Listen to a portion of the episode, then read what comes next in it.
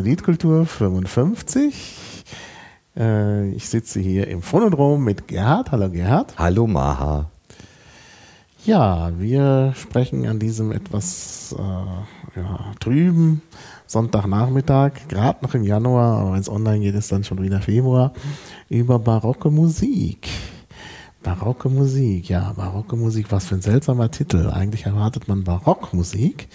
Äh, ich habe es aber barocke Musik genannt, weil wenn man das Adjektiv verwendet, doch sowas entsteht wie diese Doppelbedeutung von Barock. Denn Barock bezeichnet nicht nur ein Zeitalter, das wirst du gleich noch erklären, sondern eben ursprünglich sowas wie seltsam, schräg, weird, queer oder wie immer man es nennen will. Also seltsame Musik. Das Wort hat sich verbreitet aus dem Portugiesischen dadurch, dass man, äh, dass es ein Fachwort war für bestimmte Perlen, die halt seltsam, äh, also nicht wohlgeformt sind. Und äh, dadurch ist das dann irgendwie in die Architektur gekommen und bezeichnet das Zeitalter. Aber die ursprüngliche Bedeutung ist einfach seltsam. Ja, und äh, da stellt sich gleich die Frage, äh, ja, was hat es äh, mit dem Barock als Zeitalter auf sich, Gerhard? Ja, also es folgt auf die Zeit ähm, in der Musikgeschichte äh, auf die Zeit, äh, auf die Epoche der Renaissance. Äh, nicht nur da, aber ähm, eben insbesondere auch dort.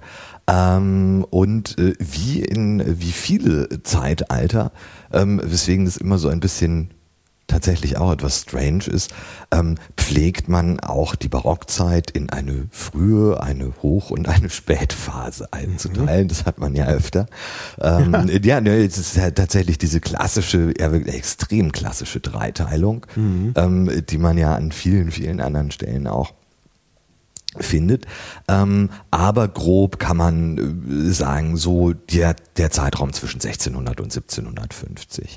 Ähm, 1750 ist ein Datum oder eine Zeit, die ähm, ganz klar am Tod von Johann Sebastian Bach sich ausrichtet, der 1750 äh, stirbt.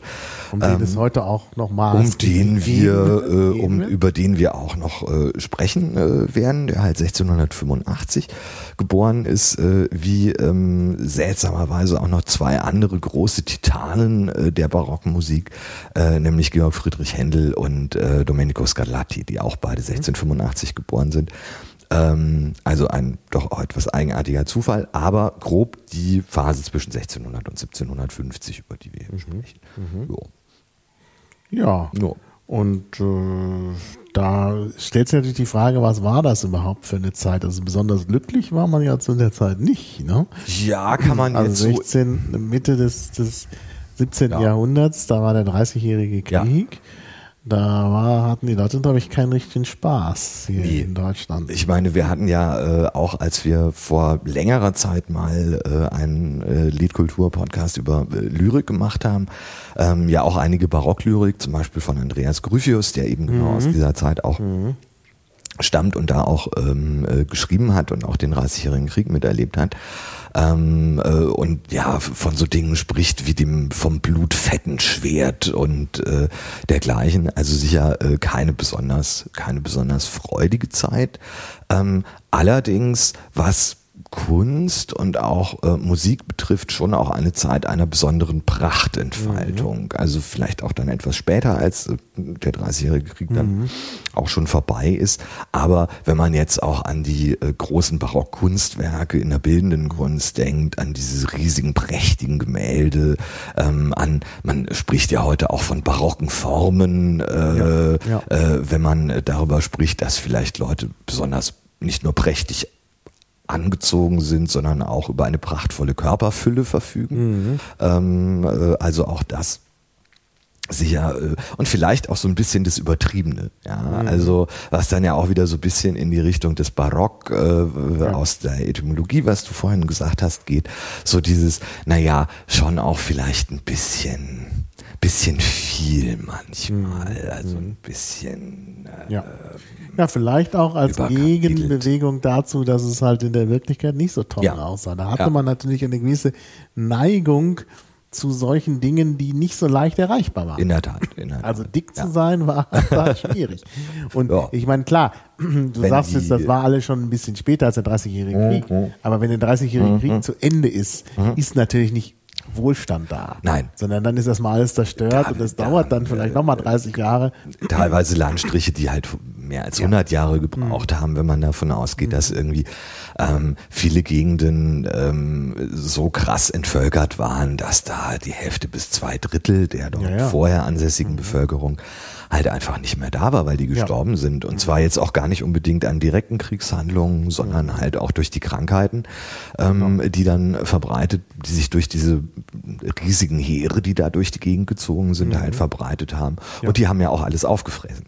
Also Genau. da war ja auch so irgendwie, naja, da zieht dann das Heer durch. Die hatten halt auch jetzt nicht irgendwie so großartig eine Logistik oder so, sondern die mussten halt dann das aufessen, was eben gerade da vor Ort war. Dann wurde das Saatgut aufgefressen, dann wurde halt, Genau, äh, ja. wurden die Tiere Genau. geschlachtet. Ähm, das, was dann irgendwie sonst noch da war, weil verbrannte Erde ist halt dann irgendwie äh, zusammengehauen worden und dann gab's nichts mehr, da hat man nichts zu essen, äh, hat da die Krankheiten, die dann auch von diesen Heeren irgendwie durchgeschleppt worden sind. Genau. Ähm, man geht auch irgendwie in der Zeit davon aus, dass äh, deutlich mehr Leute an äh, Erkrankungen und ähm, äh, also an halt Infektionskrankheiten und auch an Hunger gestorben sind, als durch direkte Kriegshandlungen. Ja. diese die Kriegshandlungen, das kann man sich ja nicht so vorstellen wie jetzt im Ersten Weltkrieg, so ein Stellungskrieg, wo man da Ja, irgendwie Monate oder Jahre lang aufeinander schießt und sich da in irgendwelche Gräben eingräbt, sondern das waren ja eigentlich immer eher kurze Kampfhandlungen, außer jetzt vielleicht bei Belagerungen oder so, ähm, wo man eine Schlacht angesagt hat und dann hat man halt irgendwie zwei Tage oder so gekämpft und dann war es auch wieder gut. Ähm, aber halt die sozusagen Folgeerscheinungen dieses Kriegs, das war halt irgendwie das, das Problematische. Ja, es gab eben Ja, auch ja. Söldnerheere. Ja, ja. Das war vor allen Dingen ja Söldnerheere, die, wenn es mit der Bezahlung nicht so klappte, auch mal sehr rabiat äh, über die Bevölkerung hergefallen sind. Dann äh, verschiedene Krankheiten verbreitet haben. Natürlich einmal, äh, also Pest war ja auch noch im Umlauf und noch nicht wirklich Mhm. bekämpft, aber äh, die Söldnerheere äh, brachten dann auch noch die Syphilis Ja. mit sich, die sogenannte französische Krankheit. die ja in jedem Land anders heißt und im Ja, anderen ja. Land zugeschrieben wird. Genau. Das ist ja Aber es stimmt schon, dass die ersten Erscheinungen dieser Krankheit in der Tat in Italien aufgetaucht sind äh, in der Spätrenaissance, als dort eben auch gerade die Franzosen Kriegspartei waren.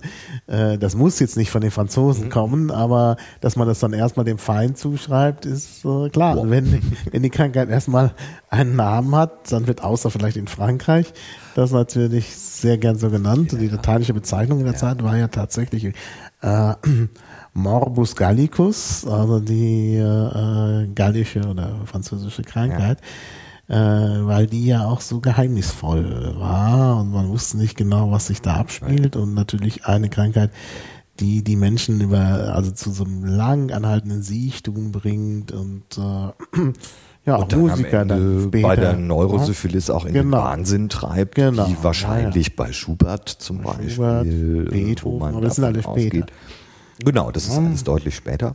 Aber sie ist halt äh, immer noch ein Problem gewesen, bis man dann endlich die Antibiotika hatte. Und erst dann, also im 20. Jahrhundert, konnte man die, dieser Krankheit einigermaßen Herr werden, obwohl es natürlich jetzt wieder Es kommt jetzt kommt offensichtlich jetzt irgendwie wieder, wieder. und, ja. und dann gibt es halt Resistenzen und was nicht alles. Also das ist alles nicht so, als hätten wir das jetzt alles gelöst. Aber wie gesagt, das nur als weiterer Hinweis darauf, dass die Zeit einfach so ganz furchtbar war und man das äh, ähm, vielleicht auch vor diesem Hintergrund verstehen sollte, warum die Kunst so ist, wie sie ist. Ja. Äh, vielleicht, bevor wir jetzt äh, direkt auf Bach oder so eingehen, sag doch erstmal, was wir vorhin gehört haben zum Start. Ja, das äh, war Bach. Ähm, das war äh, das ähm, erste Präludium in C-Dur aus dem ersten Band des wohltemperierten Klaviers von Johann Sebastian Bach. Ja. Ja, Da haben wir natürlich jetzt gleich ganz viele Fragen. richtig. Präludium musst du erklären, wohltemperiert, Klavier. eigentlich alles. Ach, eigentlich eigentlich, Äh, eigentlich muss man alles erklären, das stimmt. Also, ähm, vielleicht, also Präludium ist vielleicht das einfachste von allen. Das ist einfach ein Vorspiel. Ein Vorspiel, Mhm. wo nachher noch was anderes kommt. Ähm, das ist äh, traditionell in der Barockzeit sind es meistens, äh, ist es meistens ein, ähm, eine Folge von zwei Sätzen, also zwei mhm. Stücken, mhm. äh, nämlich ein Präludium und danach dann eine Fuge. Mhm. Was eine Fuge ist, kommen wir später kommen noch dazu. Ich habe auch noch eine äh, Fuge genau. aus dem äh, wohltemperierten Klavier äh, mhm. aufgenommen. Die Aufnahmen, die wir jetzt hören, ähm, habe ich auch selbst gemacht. Äh, ich habe mir vor ein paar Monaten ein Cembalo gekauft und äh, auch so ein paar Mikrofone und so Zeug und äh, um da auch mal damit rumzuprobieren. Hat sich schon sehr gut angehört.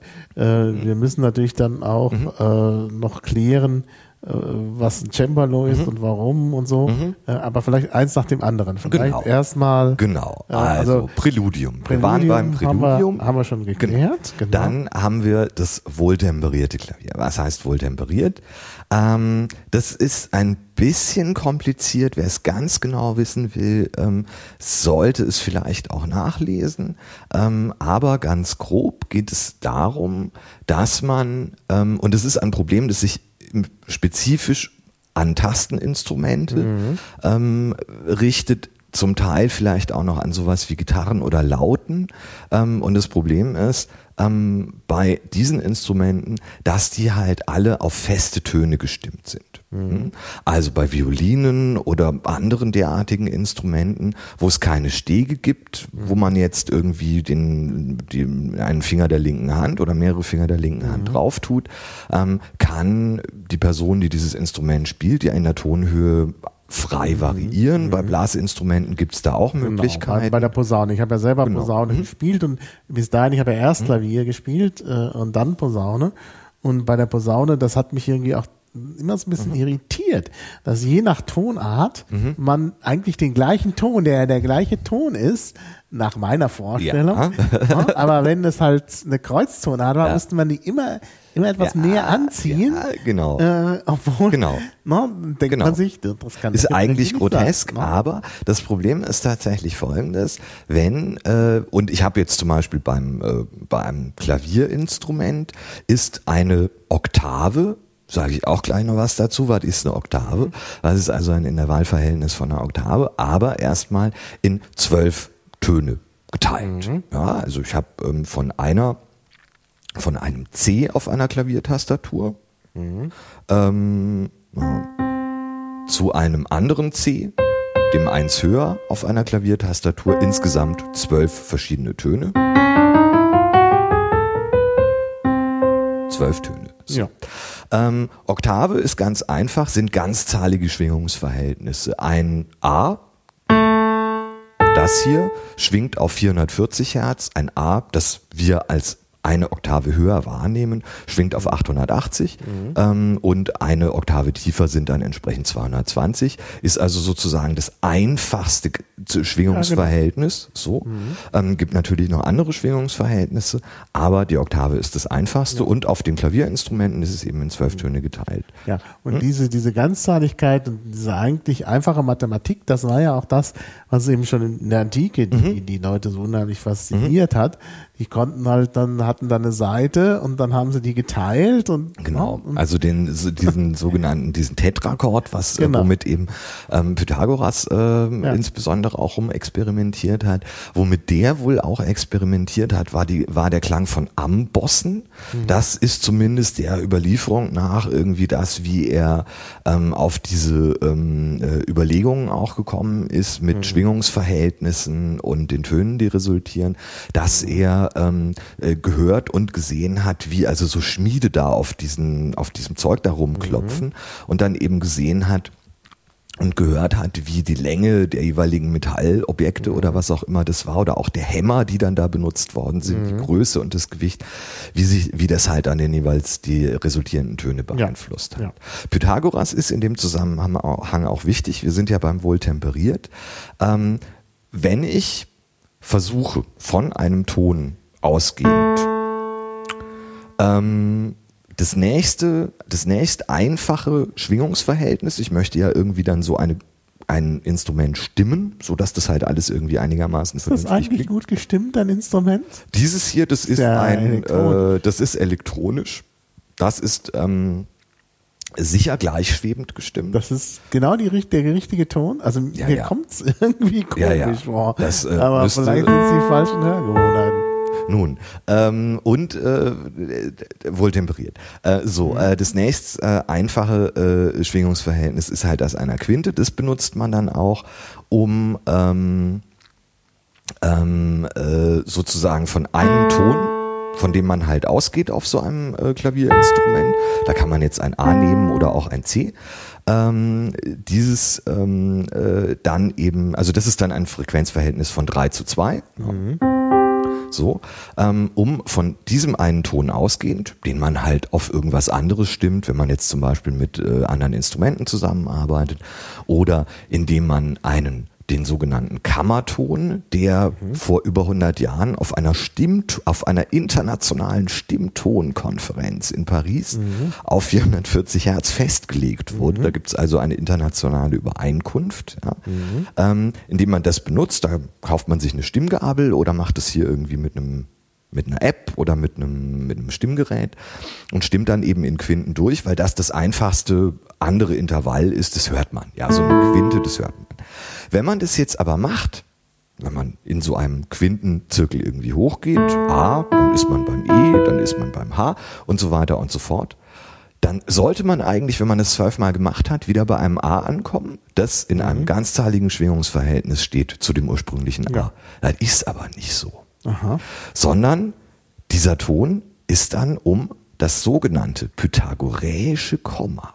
Das ist, da haben wir den Pythagoras. Ah, ja. Höher als das, was man eigentlich haben möchte. Aha. So, das ist also ein Problem, weil je weiter man weggeht von dem ursprünglichen Ton, von der ursprünglichen Ausgangstonart, desto schräger klingt das Ganze.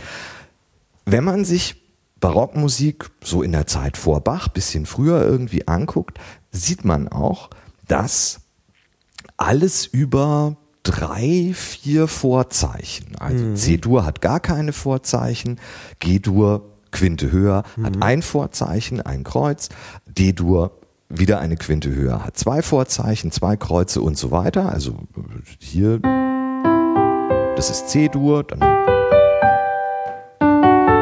das ist jetzt D-Dur, so. Ähm, das hört dann irgendwann auf.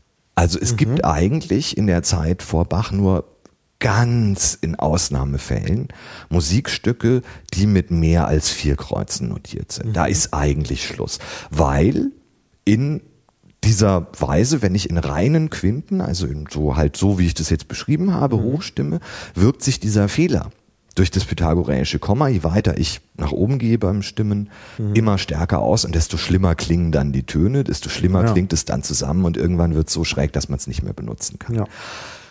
So, und jetzt kommen wir zum Wohltemperierten. Weil in der Zeit von Bach, zum Beispiel durch so Leute wie Andreas Werkmeister, ähm, Kirnberger, ein anderer, dann äh, irgendwie einer der Silbermanns, große Orgel- und Klavierbauer, ganz bedeutend, ähm, ähm, Überlegungen angestellt worden sind, was muss man tun, um so eine Wohltem um eine Stimmung hinzukriegen, damit man alle Tonarten benutzen kann. Also Ja. nicht nur so die traditionellen mit ganz wenigen äh, Vorzeichen, sondern damit man alle benutzen kann. Werkmeister hat so eine benutzt, so 1680 hat er das wohl erfunden.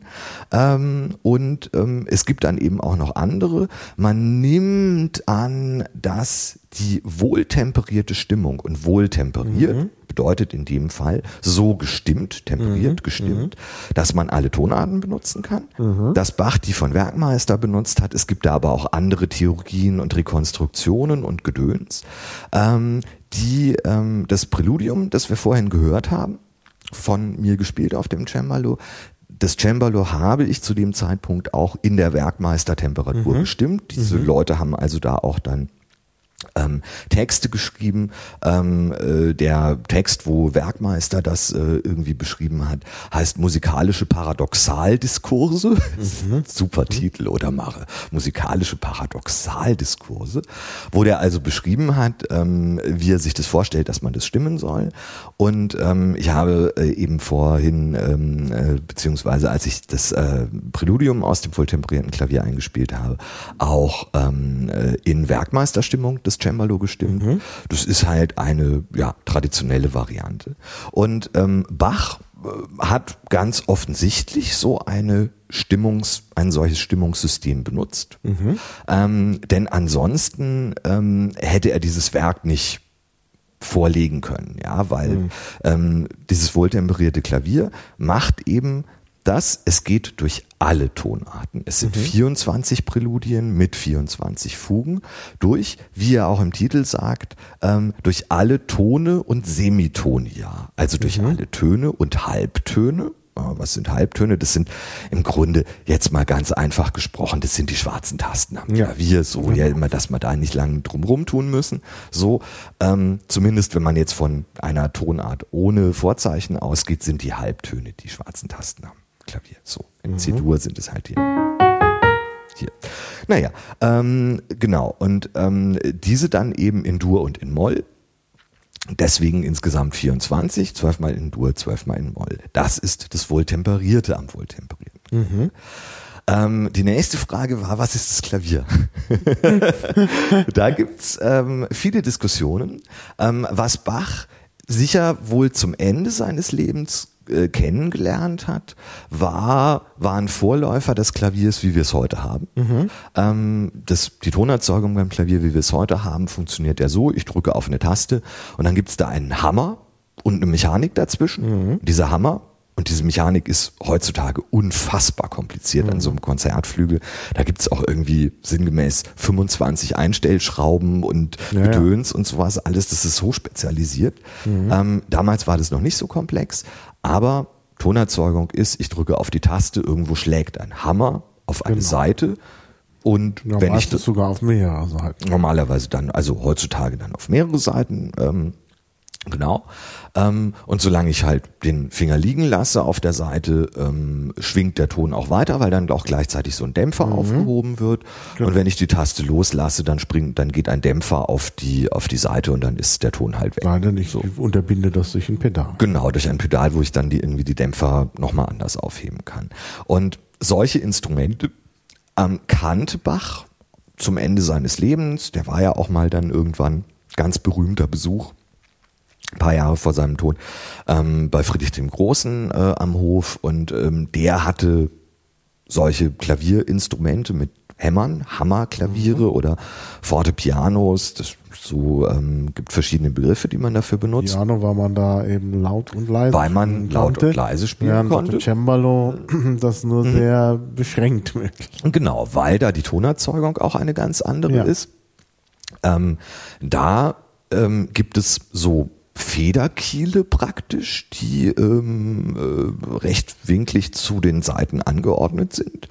Und wenn ich die Taste drücke, dann ähm, zupft dieser, dann mhm. geht so ein Springer hoch und dann wird die Seite so angezupft. Ähm, da gibt's dann auch so Dämpfer und so, das ist ganz ähnlich. Und äh, wenn ich die Taste loslasse, dann geht halt der Dämpfer runter und äh, dieser Federkiel. Besonders gut sollen Krähenfedern sein. Mhm. Bei meinem ist es ein äh, Polymer, äh, da gibt's mittlerweile Ersatzstoffe, die auch super sind und so. Und Krähenfedern, ich hatte jetzt auch nicht irgendwie die Lust, irgendwo hinzufahren und irgendwelche Krähen zu rupfen. Aber man kann das auch kaufen, also das wird auch äh, gehandelt. Aber Tonerzeugung da ist halt, ähm, es wird gezupft. Klavier ja. kann auch Orgel heißen. Mhm. So. Bei der Orgel ist es nochmal anders. Mhm. Orgelpfeifen muss man sich dann ja so vorstellen wie zum Beispiel so eine Blockflöte, die halt umgedreht irgendwie ähm, auf so einem Holzkasten steht. In dem mhm. Holzkasten mhm. ist ein Luftdruck. Ja, der wird halt früher durch äh, junge Leute, die so Blaseball äh, treten mussten. Mittlerweile macht man das mit Motoren. Ja, ist, halt, mhm. halt, ist halt Luftdruck drin. Wenn ich auf die Taste drücke, geht unter der Pfeife ein Ventil auf. Es strömt Luft in diese Pfeife ein. Genau. Und dadurch wird ein Ton erzeugt. Ja. So. Und es gibt noch ein viertes, mhm. ähm, das sogenannte Klavikord es gibt da so Leute, die sagen, das sei das Lieblingsinstrument von Bach gewesen. Mhm. Ähm, beim Klavikord ist es nochmal anders. Das ist nochmal ganz anders als alle anderen äh, diese, diese Instrumente. Ähm, da wird der Ton durch eine Tangente erzeugt, also so ein, im Prinzip ist es so eine Art Metallplättchen. Mhm. Und ganz anders als bei allen anderen diesen Instrumenten. Beim Klavier, bei der Orgel, beim Cembalo, wenn ich die Taste einmal gedrückt habe, kann ich nichts mehr machen. Ja, da kann ich den mhm. Ton nicht mehr beeinflussen. Das Einzige, was ich machen kann, ist irgendwann wieder aufhören. Mhm. Aber wenn einmal drücken, das ist halt irgendwie so, dann war's das so. Mhm. Ähm, beim Klavichord bleibt diese Tangente, solange ich die Taste gedrückt halte, auf der Seite. Mhm. Die teilt dann auch die Seite in einen ah, ja. Teil, der abgedämpft wird und in einen Teil, der schwingt. Und das ist das einzige Instrument der Klavierreihe, außer vielleicht bei Synthesizern, wo ich dann wieder jetzt ja so Rädchen habe, wo ich dann was machen mhm. kann oder so, ähm, wo ich, ähm, weil eine Verbindung zwischen dem quasi über die Taste eine Verbindung zwischen Finger und Seite bestehen bleibt, den Ton nach dem Drücken der Taste noch beeinflussen kann. Da kann ich dann also sowas machen wie. Das äh, mache ich jetzt mit dem, ich habe hier so ein kleines Synthesizer-Gerät, wo ich so ein Drehrädchen ja, habe. Fotografisch festhalten am Ende.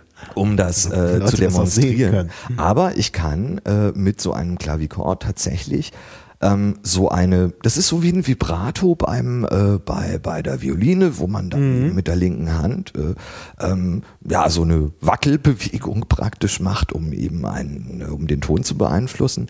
Und das kann ich eben äh, beim Klavichord auch. Das sind also im Grunde diese vier Klavierinstrumente, ähm, die gemeint sein können. Mhm. Jetzt habe ich sehr viel gesprochen. Ja, sehr viel gesprochen.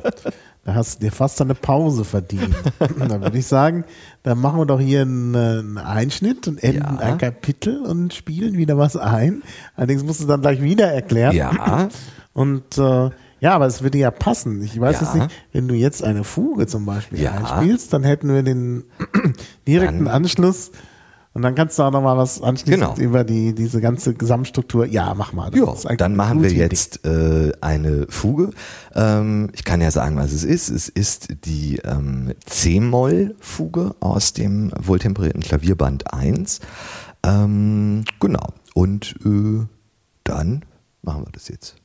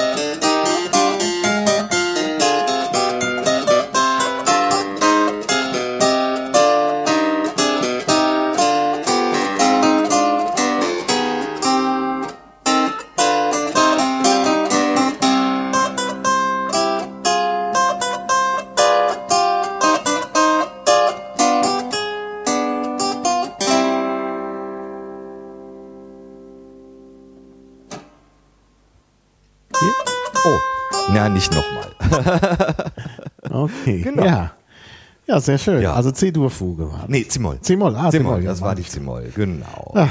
Gut. Ja, ja. So. So. Ja, äh, was ist eine Fuge? Was ist eine, Was ist eine Fuge? Also, ähm, muss man vielleicht noch mal ein bisschen ähm, zurückgehen. Ähm, es gibt eine Tradition, die eigentlich insbesondere in der Renaissance besonders wichtig ist, das ist die sogenannte Vokalpolyphonie. Was ist jetzt die Vokalpolyphonie? Ähm, heißt im Wesentlichen, ich habe mehrere Stimmen, ja, die dann zum Beispiel bei Vokal, also gesungen, ähm, die klassischen Stimmen eines Chors sind, ja, also äh, Sopran, Alttenor und Bass genau. vielleicht auch zwei Soprane oder doppelt besetzt oder was auch immer. Ähm, vierstimmig, fünfstimmig, was auch immer. Gibt auch acht. Es gibt auch irgendwie ganz esoterische Sachen mit 32 Stimmen. Es ist dann aber eher äh, ungewöhnlich. Und ähm, das Wesentliche oder das Interessante ist halt, dass es unabhängige Stimmen sind, dass die also nicht so funktionieren, dass man wie vielleicht, ähm, also der Gegensatz wäre vielleicht Homophonie statt Polyphonie, ja, ähm, dass man jetzt sagen würde, man hat eine reine Begleitung, zum Beispiel eine Gitarre, die halt irgendwie Begleitmusik macht, Strumming oder so und eine Person, die singt. Das wäre also klassisch homophon. Ich habe hier irgendwie eine Begleitung und eine Stimme, die dann auch besonders ist und eine, ein Instrument oder eine Instrumentengruppe, die nur Begleitung macht und halt auch deutlich zurücktritt. Und in der Polyphonie ist es ideal, dass alle diese Stimmen gleichwertig sind, gleich wichtig sind und auch nicht alle gleichzeitig das Gleiche machen, sondern ähm, alle ihre Linie haben und ähm, das Ganze aber dann natürlich am Ende trotzdem zusammen Sinn ergibt, schön klingt, interessant klingt. So. Ja. Und jetzt kann ich bei Instrumenten, wie zum Beispiel ähm, dem Klavier, welches Klavier es dann auch immer ist, ähm, ja diese Mehrstimmigkeit sozusagen nachbilden. Ich habe ja mehr als einen Finger. Ähm, man kann das zu einem gewissen Grad sogar auch bei ähm, äh, Streichinstrumenten machen, weil man auch da mehrere Töne gleichzeitig spielen kann. Das ist dann technisch relativ anspruchsvoll schon. Ähm, wo man sowas nicht wirklich realisieren kann, sind halt zum Beispiel Blasinstrumente, weil da tatsächlich immer nur ein Ton zur gleichen Zeit äh, erzeugt wird. Sei denn, man hat einen Dudelsack. Es sei denn, es stimmt, was tatsächlich äh, sowas ist, ja, das heißt dann ein Bordun-Bass, so nennt man das dann, wo dann eben äh, so dieses, also machen wir mal eins tiefer.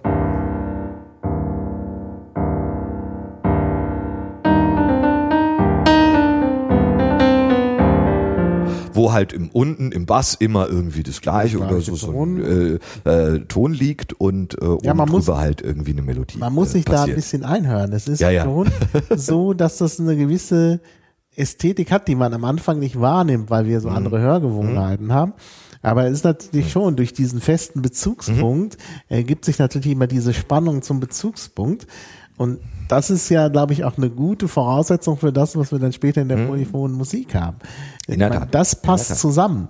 Die heutigen Hörgewohnheiten durch diese ganz andere äh, Art der harmonischen Struktur, die ja in der Klassik dann eine wichtige Rolle gespielt hat, für solche ist natürlich das mit dieser gleichen, immer gleichen Begleitung äh, schwierig. Die äh, Ja. wird nicht mehr so als schön empfunden. Genau. Ja, in der Tat. Das wirkt dann monoton, aber das ist es eigentlich gar nicht. Wobei es auch noch zusätzlich, es gibt sogar Dudelsäcke mit zwei äh, Stimmen. Wo Mhm. man zwei unterschiedliche Stimmen spielen kann. Man hat ja zwei Hände, ne? Ja, ja. geht schon. Und dann auch den Bass hat. Ne? Das ist halt auch nicht uninteressant. wird es, äh, wird also schon sehr differenziert. Dudelsäcken steckt mehr, als manche Leute denken. Ich äh, wollte auch äh, die äh, äh, weder das Instrument noch die Tradition des Dudelsacks in irgendeiner Weise. Ähm, genau. Und äh, Polyphon geht eben auch auf Klavierinstrumenten. Es gibt da in der Zeit des Frühbarocks ganz viele verschiedene Formen, die dann so nach und nach vielleicht nicht vollständig aussterben, aber weniger wichtig werden, zum Beispiel das Ricercar, ähm, eine Fantasia, was in der Zeit auch ein sozusagen herum Spielen, ein, ein Rumarbeiten im, im, mit polyphonen äh, Strukturen ist. Ähm, und was sich dann aber in der Barockzeit später ähm, als so eine sehr dominante Form herausbildet, ist eben die Fuge, die eine besondere Form ähm, des polyphonen der polyphonen Musik ist, die eben auch, es gibt große Chorfugen von mhm. äh, Bach in, äh, in, in, verschiedenen Stücken. Ähm, und es ist auch eine musikalische Form, die auch viel später noch benutzt wird, zum Beispiel von Mozart im Requiem, ähm, mit der ja. großen Kyriefuge zum Beispiel, die bei Händel sehr stark verwenden, äh, Verwendung findet. Also das sind, ist eine Form, die später durchaus als eher archaisch auch mhm. wahrgenommen wird und als ja, sie kehrt, er sehr streng. in der Klassik wieder als äh, archaisches Element mhm. und in der Romantik wird sie ja wieder entdeckt. Mhm. Äh, dann ja auch wieder geht es ja wieder Richtung Polyphonie. Ja. Äh, also wir haben ja äh, dann solche Sachen bei ja wirklich in der Romantik. Also, mhm. ja die Präludien dann ohne Fuge von von äh, äh, Chopin, ja. die ja dann Prélude heißen, aber ja. es ist natürlich immer noch dasselbe. Und gerade die äh, äh, Prélude von Chopin sind ja ganz eng angelehnt an die Ende Bach äh, Präludien, ja. weil sie ja eben auch durch die Tonarten gehen, äh, genauso. Und äh, äh, Chopin hat jeden Tag ja. Bach gespielt. Naja, klar. Chopin hat jeden Tag Bach gespielt. Naja. Das ähm, ist sowas, was äh, was mitunter mhm. äh, auch bei diesem ganzen, ähm, bei dieser ganzen Wiederentdeckungsgeschichte, ich meine, da kann man nachher dann auch nochmal drüber sprechen mhm. irgendwann, ähm, so vergessen wird, dass Bach eigentlich nie vollständig vergessen gewesen mhm. ist. Er wurde nicht mehr aufgeführt, das ist wohl richtig. Mhm. Aber ähm, man wusste schon definitiv noch, dass es ihn gegeben hat und mhm. ähm, zum Beispiel Chopin hat jeden Tag, jeden Tag Bach gespielt mhm. und äh, kannte die Werke auch, ähm, also gerade das wohltemperierte Klavier sehr, sehr gut. Na, ich denke mal, dass, dass Bach natürlich schon noch weiter aufgeführt wurde in den evangelischen Kirchen. Weil das ist, glaube ich, schon eine wichtige Tradition ja, ist, die, die man da einfach erhalten hat, mhm. auch wenn es dann nicht mehr so der Geschmack mhm. der Zeit war. Mhm. So, genau, aber zu Fuge. Also, das, äh, die Form, die sich erhalten und nicht nur erhalten hat, sondern die äh, ja wirklich bis zu bis zu unfassbar großartigen Stücken auch mhm. ähm, äh, ja herausgearbeitet worden ist von äh, mhm. von Bach insbesondere ähm, und was man da sagen kann, okay, ist es erstmal mehrstimmig und es gibt, wenn wir jetzt von der einfachen Variante ausgehen, ein Thema. Es gibt ein Thema. Das ist bei der Fuge, die wir gehört haben,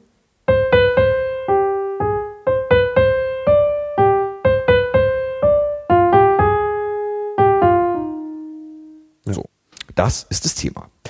Dieses Thema wird zuerst von einer Stimme alleine vorgetragen. Das haben wir äh, vorhin auch gehört.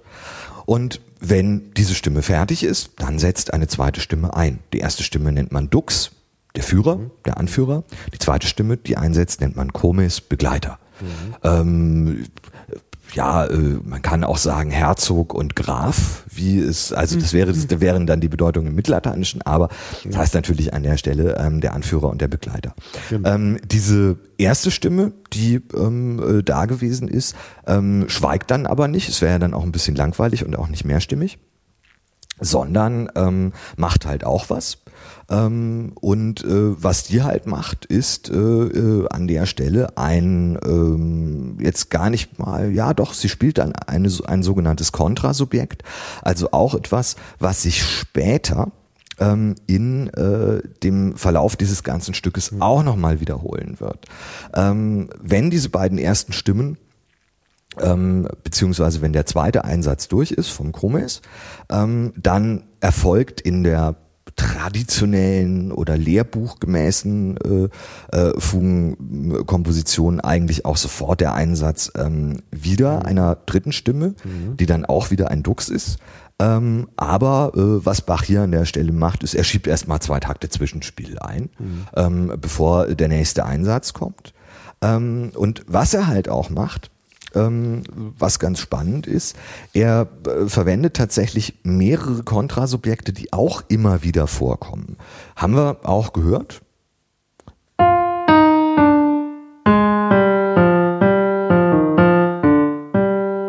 Das kommt noch mehrfach in dieser Fuge vor. Mhm. Ähm, immer zusammen mit ähm, äh, dem Hauptthema. Und ähm, wenn dann alle die Stimmen einmal ihr Ding gesagt haben und ihre Sache erzählt haben, dann erfolgt normalerweise ein Zwischenspiel So, das erfolgt hier auch. Das haben wir hier auch. Und ähm, wenn dann dieses Zwischenspiel, das normalerweise dann auch eben äh, gerne in eine andere Tonart führen kann, modulieren kann, wie man sagt, dann ähm, gibt es äh, fängt das Spiel sozusagen wieder von vorne an. Es ist nicht festgelegt, in welcher Reihenfolge die Stimmen, mhm. die man analog zu den Chorstimmen auch jetzt zum Beispiel äh, äh in dieser Fuge in Sopran, Alt und Bass ähm, kategorisieren kann, je nachdem so in welcher Tonhöhen-Range die so liegen. Ähm, das ist nicht festgelegt, in welcher Reihenfolge die sich melden müssen. Ähm, das wechselt auch äh, zwischen diesen verschiedenen ähm, zwischen diesen verschiedenen Teilen des Stücks. Und ähm, dann gibt es eben wieder so einen Einsatz. Ähm, das ist in dieser Fuge jetzt zum Beispiel nur einmal ein Einsatz äh, vom Alt, dann kommt wieder ein Zwischenspiel, dann kommt wieder der Sopran, dann kommt wieder ein bisschen Zwischenspiel, dann kommt irgendwann der Bass, dann kommt wieder ein bisschen Zwischenspiel. Aber das Prinzip ist, es gibt ein Thema, es gibt mehrere, eins oder mehrere idealerweise ähm, Gegenthemen, die nicht den Charakter eines Themas haben oder nicht so wichtig sind wie das Thema, die aber gut zum Thema passen und äh, die immer wieder angebracht werden können. Es gibt Zwischenspiele, ähm, in denen das Thema vielleicht irgendwie in so Bruchstücken vorkommt, wo so bisschen was damit so gemacht wird. Das kann man ähm, mhm. als eine Art Durchführung durchaus sehen. Ja, also ein Vorläufer der Durchführung, das ist ein Begriff, der spielt dann in ja, der Sonatenform mhm. äh, eine wichtige Rolle, wo eben äh, die sogenannte thematische Arbeit stattfindet, mhm. wo also das Thema einer, Thema. genau, man macht was aus dem Thema, man hat so ein Sonatenthema mhm. und ähm, man verarbeitet es dann, wenn man mhm. jetzt zum Beispiel irgendwie, äh, und nicht unbedingt Sonate, sondern das ist halt auch was, was in äh, Sinfoniesätzen ganz wichtig ist, was zum Beispiel Bach in der fünften Sinfonie macht, äh, Beethoven in der fünften Sinfonie macht, mhm. aus ähm, diesem ganz kleinen Thema, das ja, ja. immer wieder vorkommt, ja, das dann sich zu ganz großen Gebieten aufbaut und sich dann halt entfaltet. Mhm. Das ist die Durchführung und äh, man kann durchaus Parallelen sehen zwischen dem Zwischenspiel einer Fuge ähm, und eben der Durchführung, ähm, weil das Bach zum Beispiel hier auch macht. Er hat äh, hier in dem Zwischenspiel ja durchaus Elemente aus dem ähm, äh, aus dem Thema.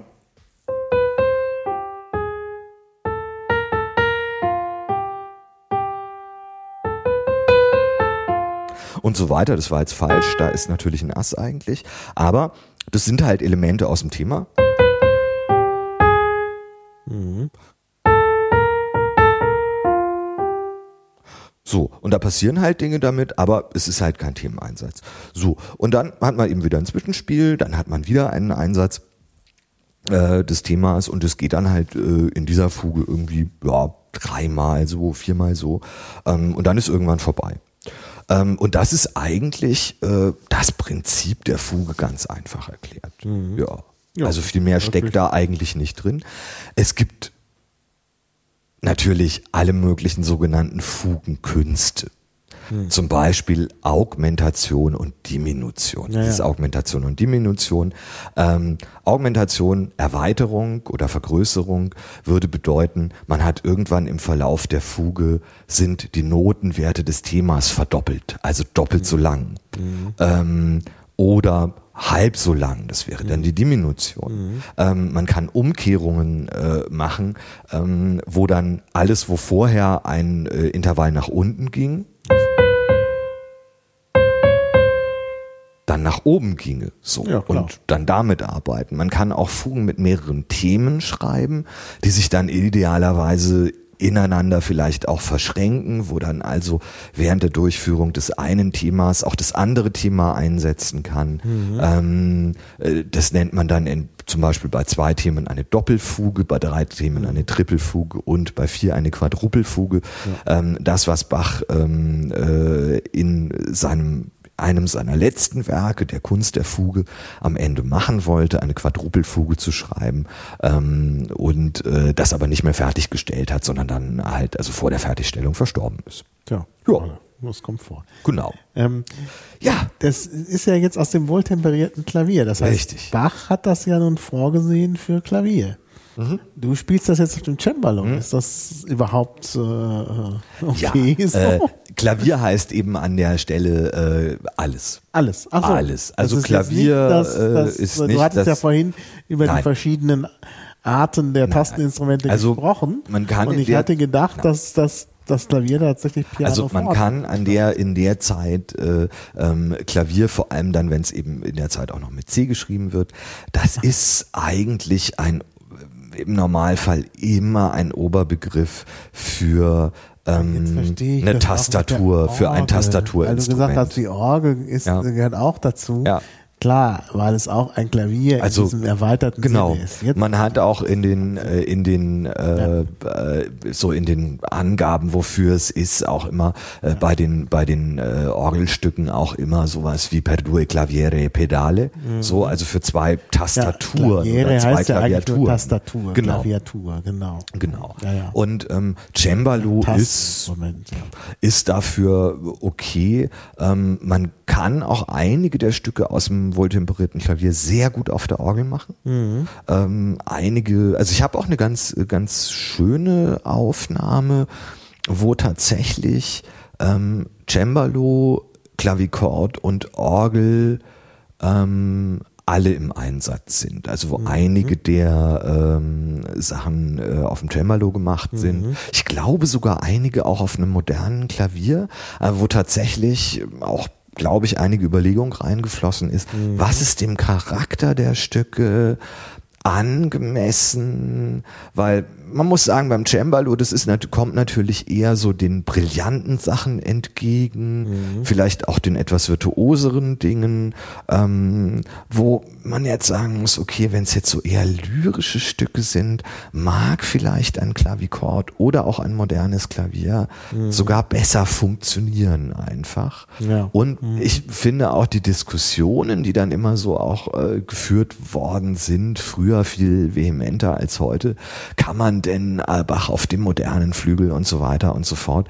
Ich sagen, eigentlich ist diese Diskussion irgendwie fast schon ahistorisch, weil man sagen muss, in der Zeit hat man eigentlich oft, oft das genommen, was gerade da war. Man hat ähm, auch jetzt in anderer Instrumentalmusik, wenn die Range gepasst hat, ja meine Güte, wenn der Oboist gerade krank war, dann musste man halt die Violine nehmen.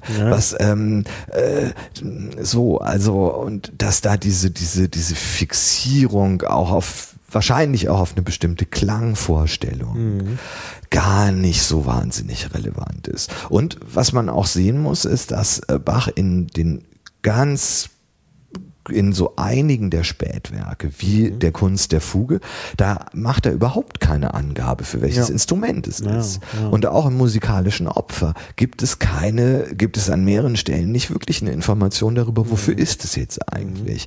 Also das sind schon sehr, das ist schon sehr offen auch und, und so. Und man sieht es auch bei bei Bach, aber auch bei anderen Komponisten in der Zeit, dass sie halt auch sehr häufig eigene Werke ähm, in mehreren Fassungen äh, äh, gemacht haben. Also dass es zum Beispiel ein Violinkonzert auch als Bearbeitung für als Cembalo-Konzert gibt und dann auch noch als ähm, äh, Kopfsatz, also als Eingangssatz äh, in einer Kantate. Ja. Das kommt Ja. immer wieder vor.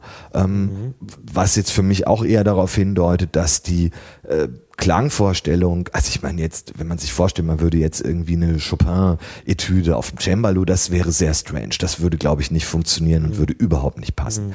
Aber ähm, äh, ja, Musik aus der Zeit ist da, Ja, ist da nicht so festgelegt. Irgendwie. Ja, ja. Da spielt auch das improvisatorische Element eine viel größere Rolle. Klar. Und, ähm, und man hatte auch nicht so die standardisierten Instrumente. Ich meine, heute ist Steinway der Standard. Ja, das ist in jedem. Konzerthaus und die, der Umfang ist gleich und es klingt im Prinzip auch alles sehr ähnlich. Klar gibt's mal, äh, gibt's kleine Unterschiede, aber das ist ein Standardinstrument. Das findest du auf der ganzen Welt. Ähm, Cembali in der Zeit, ja, da gab's nicht den international tätigen Cembalo-Bauer, der in alle Welt geliefert hat. Das war so eine Cottage-Industry im Prinzip, so wie es heute immer noch wieder Naja, ist bei, naja. beim Cembalo-Bau. Ähm, da hatte man seinen, mit dem man irgendwie zusammengearbeitet hat und dann war eben der Klang genauso wie bei diesem Instrument. Und man hatte auch nicht so die großen Möglichkeiten, das jetzt irgendwie mit tausend anderen Instrumenten zu vergleichen, die sonst irgendwo auf der Welt unterwegs waren. Wie bist du denn an deins gekommen? Äh, eBay Kleinanzeigen. eBay Kleinanzeigen. also das ist ein gebrauchtes und wahrscheinlich auch eins, Ja, ja. was äh, schon betagt ist. Ja, das ist ein bisschen älter, äh, aber das habe ich bei eBay Kleinanzeigen und ich finde, ich meine, es ist jetzt sicherlich nicht das äh, nicht das äh, Instrument, äh, mit dem man eine Konzerttournee machen würde, ähm, weil es dazu auch ein bisschen zu klein ist, aber darf, dafür auch ganz gut in die Wohnung passt. Ja. Aber ähm, es macht mir doch sehr viel Spaß. Ich habe wirklich auch praktisch immer jetzt so mehrere Wochen, wo ich nicht auch nur eine Minute am Klavier sitze, sondern eigentlich nur Cembalo spiele. Ja. Also du hast das Cembalo, ein Klavier, dann dieses E. ja, so ein Synthesizer-Gerät, Synthesizer. hier, was sehr praktisch ist für solche Ja, Aktionen. Für solche Aktionen, das ist wirklich sehr, sehr schön, Und, muss man äh, sagen, ja. Ich spiele äh, auch mitunter noch richtig Orgel, Ja. also so in einer Kirche. Ja, das bietet sich ja an. Also Jetzt im Winter allerdings nicht so gerne, so weil es in den ist, Kirchen immer so kalt Nein, du kannst so ja nach dem Gottesdienst, ist. also wenn, wenn das aufgewärmt Ja, ja. ist durch äh, Ja, also Kirchen sind, äh, also Orgelspielen im Winter ist wirklich immer ganz schön fies. So. Naja, es äh, ist eine Woche nicht, wird nicht geheizt oder monatelang wird nicht geheizt. ja. Ähm, Ja gut, aber wenn Gottesdienste sind, also der, also ich kenne auch jemanden, der Orgel spielt. Ähm, und äh, in Bamberg, ich wohne ja direkt neben der Kirche. Äh, ich wohne auch direkt hinter der Apsis der Kirche, also nicht neben, sondern eigentlich hinter der Kirche, da wo auch äh, da die Orgel, also die ist relativ nah an der Wand. Das heißt, ich kann sogar noch bis in meine Wohnung hören, was gerade auf der Orgel gespielt wird. Und da merke ich eben auch, wenn dann äh, vermutlich dieser Kollege oder wer auch immer, vielleicht auch der echte Organist, ähm, dann da mal übt. Und das geschieht eben oft, wenn es eh warm ist. Ne? Also nach den Messen. das ist auch äh, sehr vernünftig. Also, äh, ja, gerade wenn auch die Finger dann so kalt sind Ja, ja. und so, es ist Ja. alles doch sehr scheußlich. Ja, ja. Ja. Das äh, finde ich immer ganz nett, dass man eben sieht, dass da doch dann ein bisschen Leben ist. Und äh, ich kannte einen weiteren Organisten, der äh, in einer anderen Kirche Mhm. geprobt hat und mich dann auch mal mitgenommen Ah. hat. Wir haben dann da mal eine Flasche Wein mitgenommen Sehr gut. und er hat äh, zur allgemeinen Unterhaltung, also ich habe den Wein bei, beigestellt, er hat die Musik Mhm. Sehr schön. auf der Empore Ach der ja. Kirche. Ach ja. Also es dürfte äh, keine, äh, wir dürfen, wir, haben mit Sicherheit da keine Gläubigen verschreckt, weil Wein ja in der Kirche. Ja, das ist jetzt keine, ich halte das jetzt auch nicht für blasphemisch. ja. Also ich meine, wenn ihr da jetzt gegrillt hättet, Ja, das wäre. das fände ich, ja, ich, ich, gebe zu, äh, dass ich zum Wein natürlich ein paar Käsehäppchen. Ja, naja, gut, mache. aber das ist ja auch nicht, äh, wie, wie gesagt, solange, solange du da nicht Raclette machst da oben. Ja, gut, okay, das machen So. wir nicht. Nein, nein, Oder Käsefondue. Wir haben uns schon sehr anständig benommen. Das muss doch, äh, sagen. Also da ist ja, keiner, hat äh, am, äh, keine äh, Heiligtümer Schaden genommen. Na, Wir trinken übrigens auch Rotwein, kann ich bei der Das Gelegenheit ist, äh, sagen. Nämlich äh, mal wieder, ich glaube, den habe ich schon mal angeboten, den Kallstatter Rotwein. Ich Also Rotwein aus angucken. Kallstadt. Kallstadt liegt in der Pfalz. Und ähm, da haben schon die Römer äh, Wein angebaut. Und zu Recht, denn der Boden gibt viel her, die Sonne gibt viel her. Man merkt das richtig, wenn man durch die Pfalz fährt und in Kallstadt den Wein trinkt, der schmeckt irgendwie besser als im Nachbarort. Ähm, und das ist schon, äh, fällt schon auf. Im Übrigen kommen auch andere gewichtige Persönlichkeiten nach Kallstadt. Die Pfalz war ja sehr arm äh, lange Zeit und es ist ein, ein wichtiges Auswanderungsgebiet in Deutschland. Und die Vorfahren von Hm. dem Heinz, der dann das Tomatenketchup Mhm. Industriell hergestellt hat, kommen aus Kallstadt. Mhm. Und äh, die Vorfahren von Donald Trump. Mhm. Es gibt deshalb auch dort diesen, äh, es gibt eine, wie heißt das, ein, eine Doku darüber. Den könnte ich eigentlich verlinken. Als Kings of Kallstadt. Da geht es um die Familien Heinz und Trump. tja. Und da Ja, kommt also dieser Wein her. Gar und nicht schlecht. Ich, ich, ich finde wirklich, also das ist jetzt das, der Hauswein sozusagen und der ist trotzdem hervorragend. Also Mhm. das finde ich immer wieder großartig. Und sobald man da dann wirklich in die Top äh, Preisigen geht, wird's richtig gut. Aber ich finde, der ist auch schon richtig. Der ist sehr schmackhaft. Also Ja, sehr, ja. sehr schön. Ja, ja. Also das merkt man dann doch. Gut, werde ich alles verlinken. Ähm, Sehr gut. Äh, wir kommen Gut. vielleicht wieder zum Thema zurück. Also wir hatten Ja. die, das Präludium, was du gespielt hast, war das dazu passend? Also Nein. In, ah, Das war äh, nicht das dazu passende. Aha. Das dazu passende wäre, kannst also jetzt hier auf dem Ding nicht so richtig schön machen. Ja. Äh, die Tasten sind Also auch sehr klein. in- in Aber das wäre das äh, wäre das dazu passende gewesen. ja, genau. denn es ist ja immer ein, ein Prä Genau. äh, Präludium, ist sozusagen das Vorspiel zur Genau. Fuge. Und äh, dann äh, passt das auch in den Tonarten natürlich. Ne? Genau. Äh, das Präludium was, Präludium, was wir gehört haben, welches war das? Das war die, das war C-Dur. Das war das erste. Deshalb habe ich das vorhin verwechselt. Genau. Ja, C-Dur-Präludium. Genau. Und dann kam die C-Moll. Genau, und jetzt ist äh, die C-Moll-Fuge. Genau. Und das Ganze ist angeordnet natürlich nach dem Quintenzirkel, hattest du schon erläutert. Äh, ja. Jo. Das war äh, Voltamerisches Klavier. Ja. Ja, kann ich die, die Noten schon mal zur Seite packen? Zur Seite packen. Ja, zeig doch mal die Noten, Achso, ja. Wir schon mal haben. Ja, hier. bitte. Lass mal noch mal gucken. Ich Das, was du da angestrichen hast, sind dann wahrscheinlich die Das schwierigen sind, Stellen. ja, das sind die Themeneinsätze. Ach, das sind die Themeneinsätze. Genau, Ah, dass ich äh, mal so ein bisschen, da ist ja immer ganz gut ist, äh, sich mal die Struktur auch dieser Stücke zu äh, vergegenwärtigen und das zu äh, begreifen, äh, wie Ja, es gemacht ich, ist. Das mache ich auch immer gerne. Ähm, ja, sehr schön. Ähm, da hast du jetzt reingeschrieben, äh, Was steht denn da? Was habe ich denn da notiert? Kontra. Kontrasubjekt wahrscheinlich. Ah ja, Kontrasubjekt. Ja, ja, genau. Ich kann das nicht gut lesen. Was ist ein Kontrasubjekt? Das ist ähm, ein sozusagen während das eigentliche Thema gespielt wird, eine ähm, eine musikalische Figur oder ein musikalisches Thema, das sozusagen naja, kontra gegen das, äh, gegen das Thema läuft. Also gleichzeitig mit dem Thema erklingt ähm, und das sozusagen ja ergänzt, komplementär, so irgendwie. Genau. Und das ist halt zum Beispiel in äh, dieser, in dieser Fuge.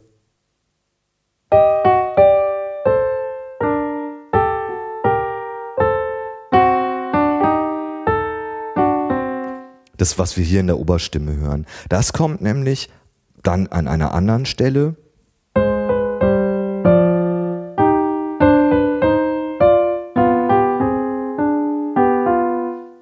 Das haben wir vorher in äh, der Oberstimme gehört ähm, und äh, jetzt halt in der tiefen Stimme. Also sozusagen ein Thema, das zum Fugenthema passt, das komplementiert und aber dagegen läuft so, also ein, Gegen, ein Gegenthema sozusagen.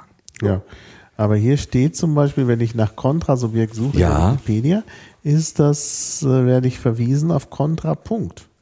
Ja, es gehört auch dazu. Ah ja. Also das ist äh, gehört so in den in, in den äh, in den in den Dunstkreis. Aber was habe ich hier zum Beispiel? Genau ein beibehaltener Kontrapunkt, ja, ein Gegen eine Gegenmelodie, ein Gegenthema, ja, ein Kontrastthema, so. Ja. Müsste man nicht zum Kontrapunkt noch was erklären? Weiß ich nicht. Weißt du nicht? Eigentlich. Gut, wie du sagst. Oder möchtest du? Nö, wenn, wenn du sagst, ist alles okay, dann, äh, dann Äh, du. ich sehe eigentlich. Naja, gut. Also Ja. äh, Kontrapunkt ist halt, so nennt man ja halt die, die Technik, äh, der, Grunde Kompositionstechnik. die polyphone die Polyphone Kompositionstechnik. und wir haben ja, schon über Polyphonie Ja, ja. gesprochen, dass halt nicht äh, zu einer Stimme eine bestimmte äh, Begleitung, die aufs, aufs äh, ja äh, äh, Harmonien besteht, also ne?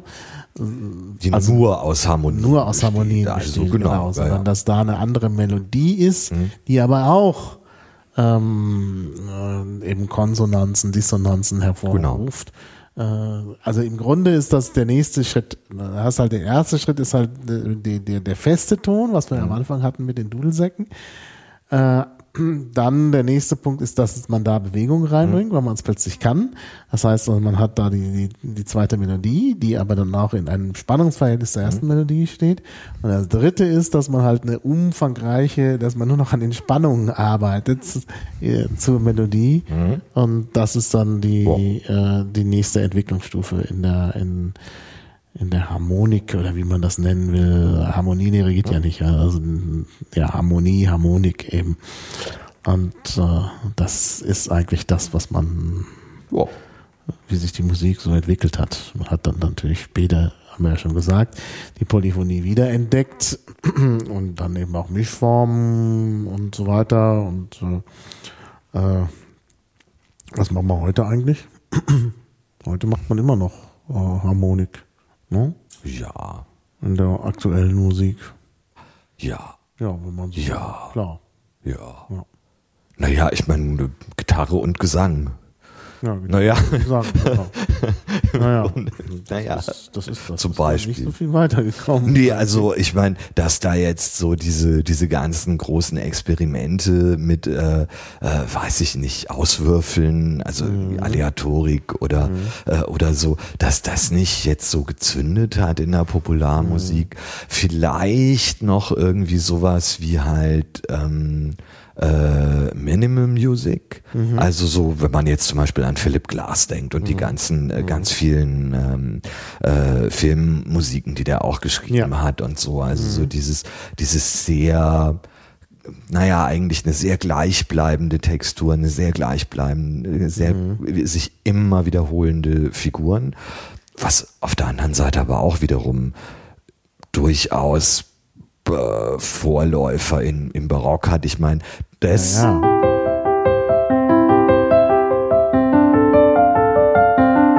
ist ja auch sowas. Ich meine, es ist Mhm. immer wieder dieselbe Figur, die sich zwar in der Harmonie äh, unterscheidet jeweils Mhm. ähm, und auch eine harmonische Fortschreitung ergibt, aber Mhm. ähm, so das Prinzip bleibt halt immer dasselbe. Und bei der, beim, beim zweiten Präludium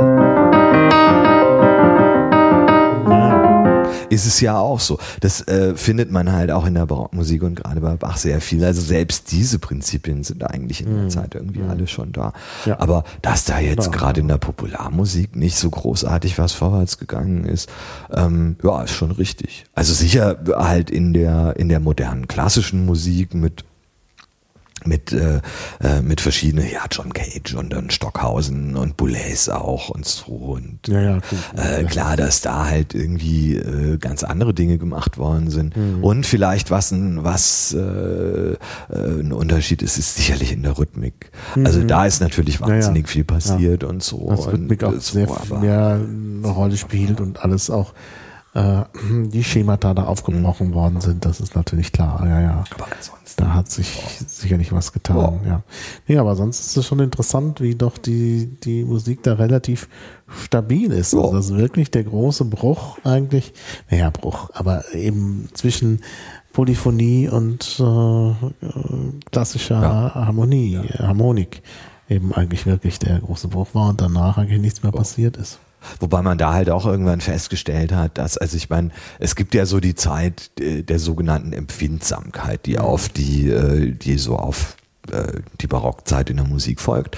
Das sind dann halt unter anderem die Bachsöhne, Karl Philipp Emanuel, Wilhelm Friedemann auch ein bisschen und Christian und so und ähm, halt auch einige andere die dann da eben komponieren und die erstmal, das sind ganz wilde Stücke, also zum Beispiel die frühen äh, Sonaten von, von Philipp Emanuel Bach oder so, äh, mit ganz wilden äh, Bewegungen, mit ganz krassen äh, äh, Dissonanzen auch, mit, mit großen Unterschieden in der Dynamik und halt, das ist Ja. sehr, sehr bewegt, sehr, ja, mit, so Mhm. und ähm, halt auch äh, so fast schon irgendwie den Kontrapunkt und die Polyphonie fürchten wie der Teufels Walwasser. Ähm, wobei denen dann auch gefühlt irgendwie relativ schnell aufgefallen ist, dass das auch ein bisschen langweilig wird irgendwann. Dass also so dieses ähm, mehrere Stimmen, mehrere ja, dass es halt auch, dass, dass es auch den Dingen eine Würze gibt und man muss auch sagen, äh, wenn man sich äh, viele Sachen zum Beispiel von jetzt wieder ganz viel später Chopin anschaut oder so, das ist hochpolyphone Musik, der hat da Ja. ganz viele innere Stimmen drin, das ist ganz komplex gemacht. Das Ähm, ist sehr, sehr komplex. Das ist es eben. Man sieht, weil das ja auch das Zeitalter oder der, das, das, also das Zeitalter ist, in dem der Strukturalismus entsteht äh, als äh, Wissenschaft, also am Ende des 19. Jahrhunderts und auch die äh, die Kunstformen sind halt dazu passend, Ja, ja. weil sie eben hochkomplex Ja. sind und ganz viel Struktur beinhalten. Also ich habe das ja schon mal zu anderer Gelegenheit erzählt. Ich habe mich äh, ja dann auch intensiv äh, dann, ich habe dann eben auch diese Chopin-Stücke versucht zu analysieren, äh, harmonisch und das ist einfach unglaublich. Also was man da, also da muss man sehr lange tüfteln. Ja. Und das sind ja zum Teil Gelegenheitsstücke, die äh, die Chopin mal so eben in das Poesiealbum von irgendwelchen jungen Adligen Ja, ja. geschrieben hat. Und äh, da kann man, da denkt man immer nur, wie konnte der, wie konnte der das tun? Wie konnte der in der Kürze der Zeit äh, äh, da mal eben so was Hochkomplexes sich ausdenken, wo man heute lange überlegen muss. Ja.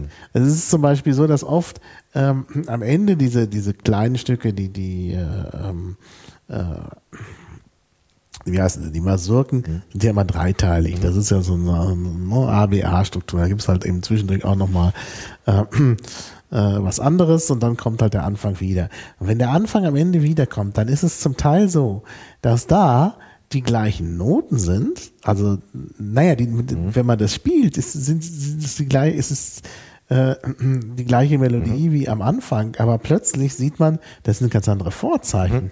Das ist also ähm, unter Umständen äh, harmonisch in einem ganz anderen Zusammenhang.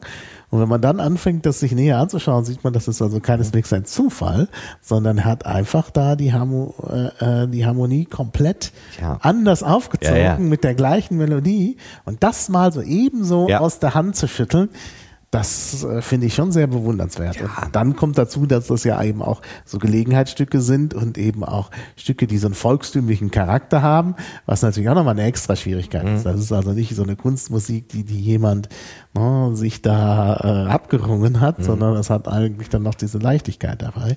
Ja. Und da erstarrt man doch sehr in Ehrfurcht. Ähm, ja, das ist schon klasse. Ja. ja. So, ja, haben wir noch ein weiteres Hörbeispiel? Wir haben noch was. Äh, wir können uns jetzt sozusagen mal ein bisschen wegbewegen von diesen doch, was bei der Fuge so ist, sehr strengen Formen. Das ist ja eine sehr strenge Form. Ähm, äh, und auch die Präludien, gut, gehören ja da auch dazu, zu einem Satz aus einer Suite. Naja. Und zwar ist es auch wieder ein Präludium, allerdings eben kein Fugenpräludium, ähm, das von der Fuge kommt, sondern ähm, aus der ersten Partita in B-Dur. Das sind also die letzten Suiten, die Bach schreibt. Er hat mehrere ähm, äh, Sammlungen von Suiten, sage ich gleich auch noch was dazu. Aber wir können dann auch erst hören und dann sage ich was Ja, dazu. ich sagen, Ähm, äh, geschrieben, die Partiten Also erste Partie. Genau, Partita Nummer 1 in B-Dur und daraus das Präludium. Aha. Ja. Gut, dann Ja. wir los.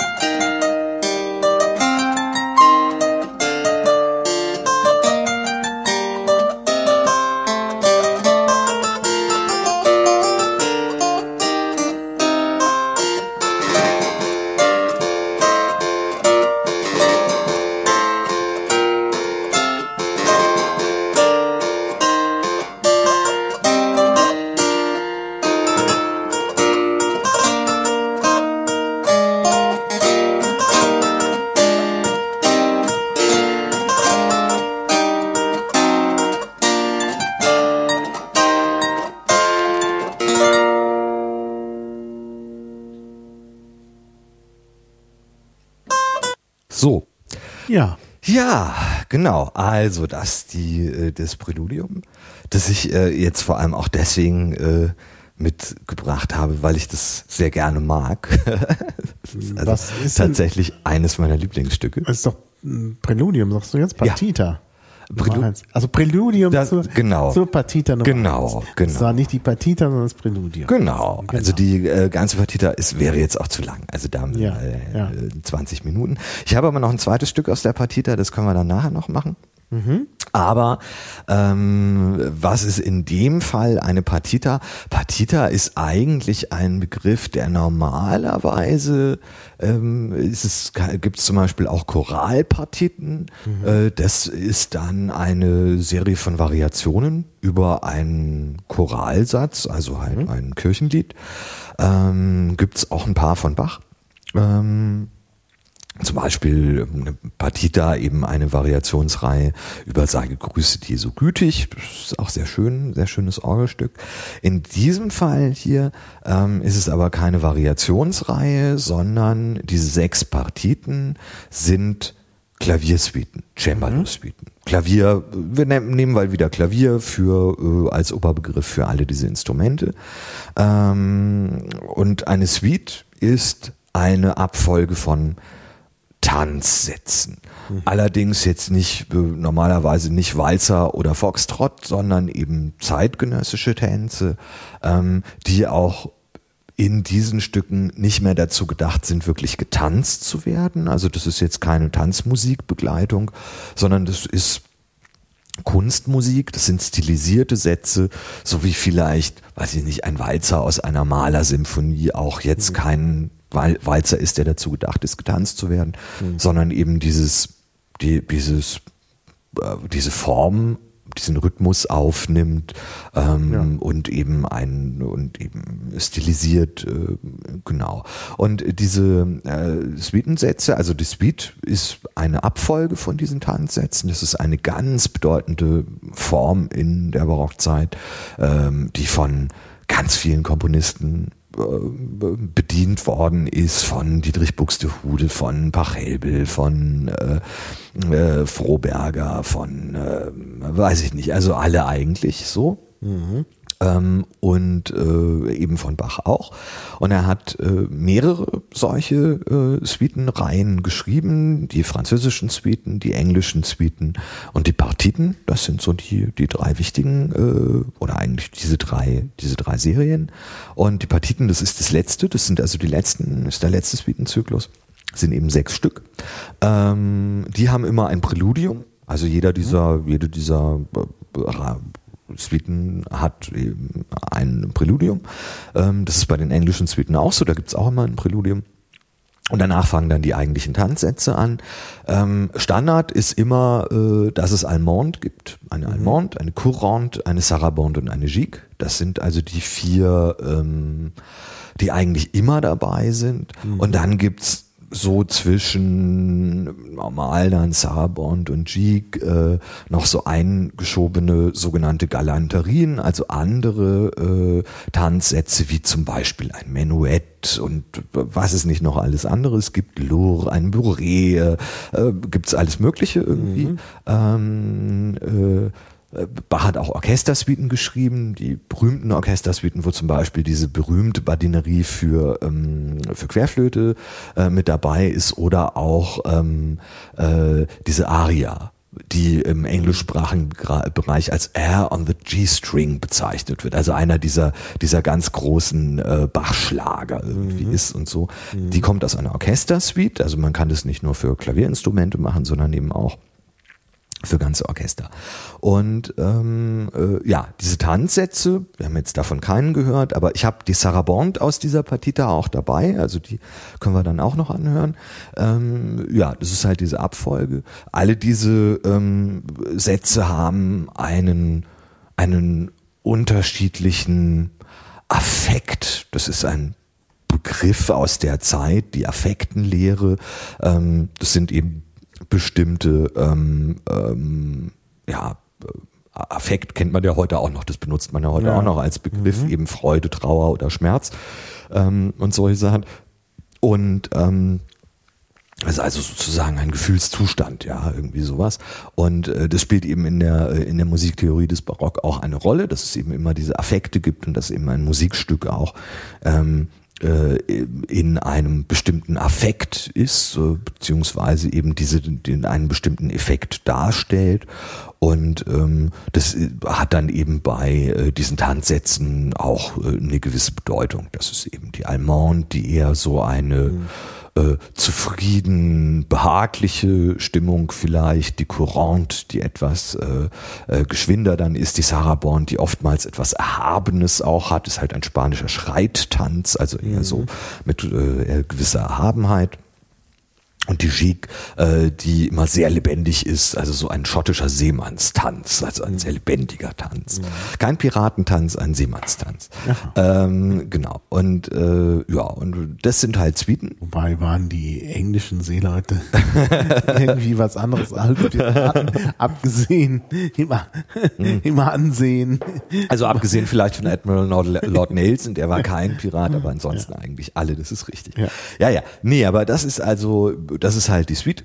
Und ähm, wie gesagt, es ist eine eine ganz äh, eine ganz beliebte und bedeutende mhm. Form durchaus der Unterhaltungsmusik. Mhm. Das ist jetzt also keine, es wird auch nicht in der Kirche gespielt oder so, sondern es ist halt ist halt Unterhaltungsmusik, die bei Bach ähm, ja oft äh, Unterhaltungsmusik dann auch in, für die kirchlichen Werke der, benutzt dann auch äh, dann auch mhm. verwendet hat. Ja, so hundertprozentig seriös war der halt nicht. Naja, ist die Frage. es könnte auch andersrum gewesen sein. Äh, er wollte halt die Leute auch locken, ja. indem es in der ja, Kirche klar. eben beliebte Musik gab. Klar, ja? klar. Was er ja auch irgendwie ganz, äh, ganz äh, öfter ja auch mal macht, solche Scherze, ähm, wie äh, am Ende ähm, der Goldberg-Variationen, mhm. wo er ja äh, dann so Gassenhauer einpflicht äh, mhm. am Ende in der letzten mhm. Variation äh, mit äh, sowas wie Kraut und Rüben haben mich vertrieben und so, also so mhm. Volkslieder halt, mhm. ähm, die er dann da eben noch ein, ähm, einarbeitet. Aber mhm. dass der nicht so richtig seriös war. Also wir müssen, das wollte ich jetzt, weil ah, ja. ich gerade, äh, weil es gerade, ähm, äh, wenn noch was zu den Suiten ist, können wir ja nochmal, aber erstmal Bach als Person. Ja, weil wir jetzt gerade so ja, irgendwie. Genau. Bach äh, das ist ja bei diesen, bei diesen ganzen Leuten, die lang tot sind und über die man jetzt vielleicht auch nicht so wahnsinnig viel weiß und man weiß nicht viel über Bach. Ja, der hat jetzt keine Tagebücher geschrieben. Mhm. Es gibt wenig zeitgenössisches. Ja, der hat viel Musik gemacht, also jeden Tag. Äh, ja, also das ist ja ein, äh, ein das Bachwerkeverzeichnis hat weit riesig. über 1000 ja. ähm, äh, Werke. Ähm, mhm. so äh, und die Kantaten, also die Kirchenkantaten, äh, haben alle immer nur eine Bachwerkeverzeichnisnummer, bestehen aber immer aus irgendwie vier bis zehn Stücken oder so. Ja. Also das sind halt Hunderte von Arien. Äh, mhm. hunderte von Klavier- und Orgelwerken mhm. und alles von höchster Qualität. Es ist ja. unfassbar, gerade ja. bei Bach. Ähm, bei eigentlich fast jedem anderen Komponisten findet man so so Sachen, die jetzt, na ja, wo man ja, sagt, das ist jetzt halt echt eigentlich nicht so besonders. Mhm. Und wenn es jetzt nicht von Mozart wäre, dann wird es auch niemand äh, naja, aufführen und dann glaube, würde man da, das auch nicht. Also gerade bei Mozart hat man viel so Sachen. Und, bei Beethoven auch, auch ja. und auch bei Schubert mhm. und mhm. bei Schumann und bei Brahms auch und bei allen mhm. eigentlich. Mhm. Also äh, und bei Bach findet man eigentlich nichts da findest du nix, was irgendwie Gedöns wäre. Mhm. Es, selbst die Sachen, die wirklich so Jugendwerke mhm. sind und so und die halt ähm, jetzt nicht so nicht so formvollendet sind, mhm. wo das halt noch nicht so absolut perfekt ist und so mhm. und so ja klassisch hm, ist äh, äh, trotzdem sind die Sachen alle irgendwie auch spektakulär. Selbst so relativ frühe Werke wie die Demol-Toccata für Orgel, die ja mhm. jeder kennt irgendwie ja. so. Also so kennt jeder, ja. Mhm. Das ist ein recht frühes Werk, aber das ist halt mhm. halt trotzdem ein super spektakuläres Orgelstück, ja. ähm, das man immer noch im Konzert machen kann und das auch ja so ein, so ein gewisses Feuer hat. Aber mhm. Bach als Person, ich meine, der hat sich halt auch schon beinahe mal geprügelt mit Leuten. Mhm. Es gibt da einen Incident ähm, äh, von 1705, ähm, wo er, und das ist ganz witzig, ähm, weil das auch so über die Rezeption was sagt. Ähm, äh, da hat er einen Kollegen oder Bekannten oder irgendwas, da war er gerade irgendwie 20, mhm. als Zippelfagottist bezeichnet. Mhm. Und ich habe in mehreren Werken wird es natürlich aufgenommen, diese Anekdote, diese Geschichte, weil er sich mit dem dann fast geprügelt hat und weil es dann da irgendwie Ärger gab, weil der den dann, äh, weil der dann irgendwie Bach zum Duell fordern mhm. wollte und das alles irgendwie. Und da wird dann immer so, ja, Zippelfagottist und das heißt dann, äh, ja, dass der also nicht so gut Fagott gespielt hat und dass das irgendwie wie so ein Ziegenmeckern wäre oder so. Also irgendwie so ganz komisches äh, Gedöns, was da geredet wird. Naja, nochmal irgendwann drüber nachgedacht, okay, Zippelfagottist. Also was ist der Zipfel? Das mhm. ist, was würde so, also, was, also, und das Fagott, das ein Blasinstrument ist, warum sollte der Typ irgendwie Bach zur Schlägerei auffordern, mhm. wenn der ihm irgendwie damit nur gesagt hätte, dass er irgendwie sein Fagottspiel nicht so besonders gut ja, findet? Ja, in der Tat, in der Tat. Ja, so. Also da muss schon mehr dahinter stecken. So, und äh, man kann davon ausgehen, dass er damit äh, gemeint hat, wenn wir, wir müssen ja jugendfrei bleiben. Mhm. Aber äh, der, also der Zipfel und das Blasinstrument, mhm. der hat den halt. Ja, der hat dem was unterstellt. Der hat dem halt unterstellt, dass, dass der, dass der gerne auch noch andere Sachen bläst, außer Fagotten. Ja. So. Ja. Und deswegen ist es da zu der Schlägerei fast gekommen hier. Aha, so. Ja, Dann okay. halt auch so diese, diese irgendwie, wo es einmal irgendwie Ärger gab, hier auf dem Chor mit einer fremden Jungfer musiziert. Mhm. Hat man eben auch vor so Sachen halt. Mhm. Naja, und halt irgendwie Monate zu spät wieder aus dem Urlaub zurückkommen, weil er da der dann irgendwie auch 1705, auch genau in der Zeit, wo jetzt diese beinahe Schlägerei gewesen ist, mhm. ähm, äh, äh, halt irgendwie Urlaub genommen hat in Arnstadt, um nach äh, Lübeck äh, zu laufen, um dort Dietrich Buxtehude, hatte ich vorher schon kurz erwähnt, mhm. ganz bedeutender Komponist, ähm, ganz virtuose Orgelmusik, also von dem hat Bach auch offensichtlich sehr viel gelernt.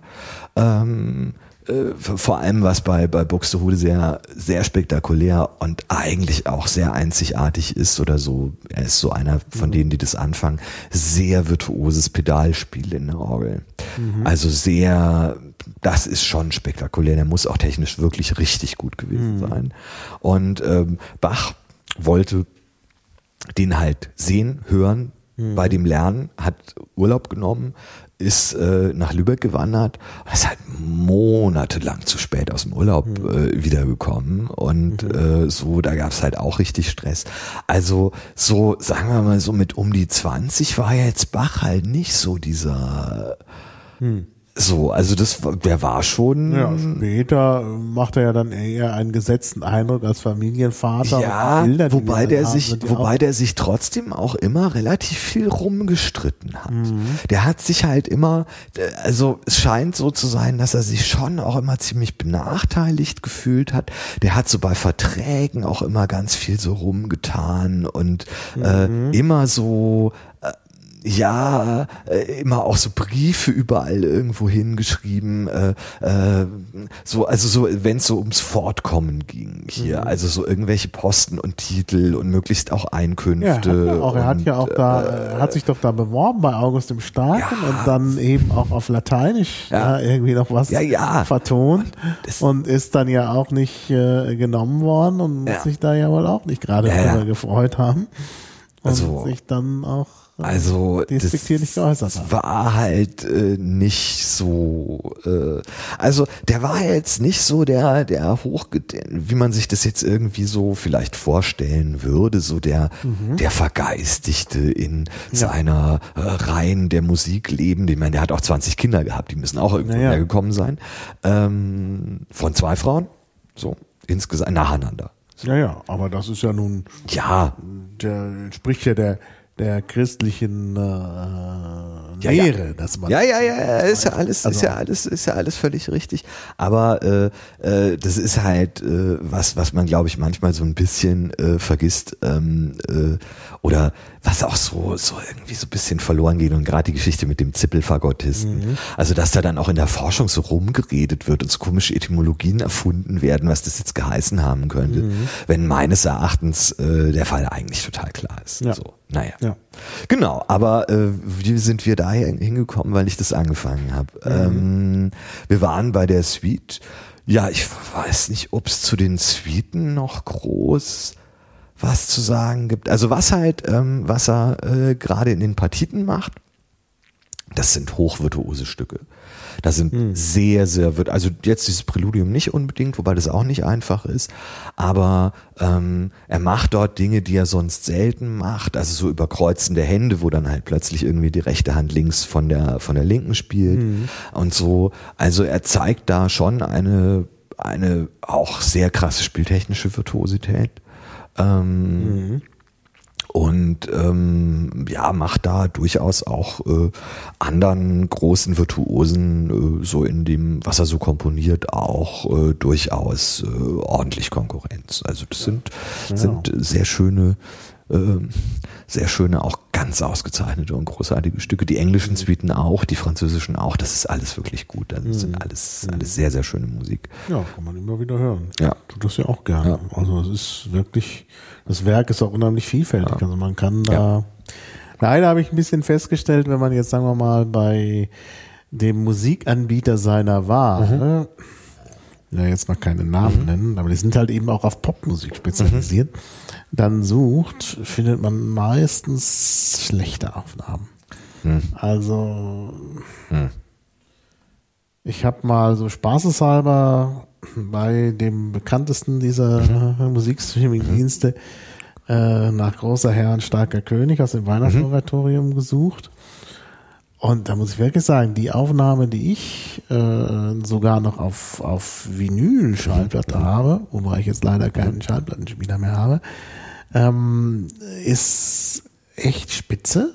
Und wenn man das durchguckt, also entweder die äh, Trompetenknödel oder der Sängerknödel.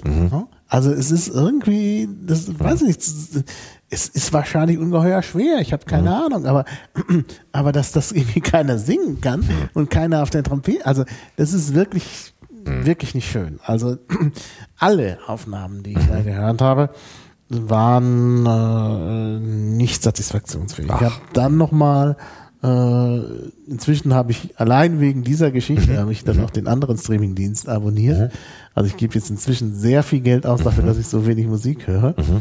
Äh, und auch da bin ich nicht vollends zufriedengestellt worden. Ähm, also das ist irgendwie alles sehr schade.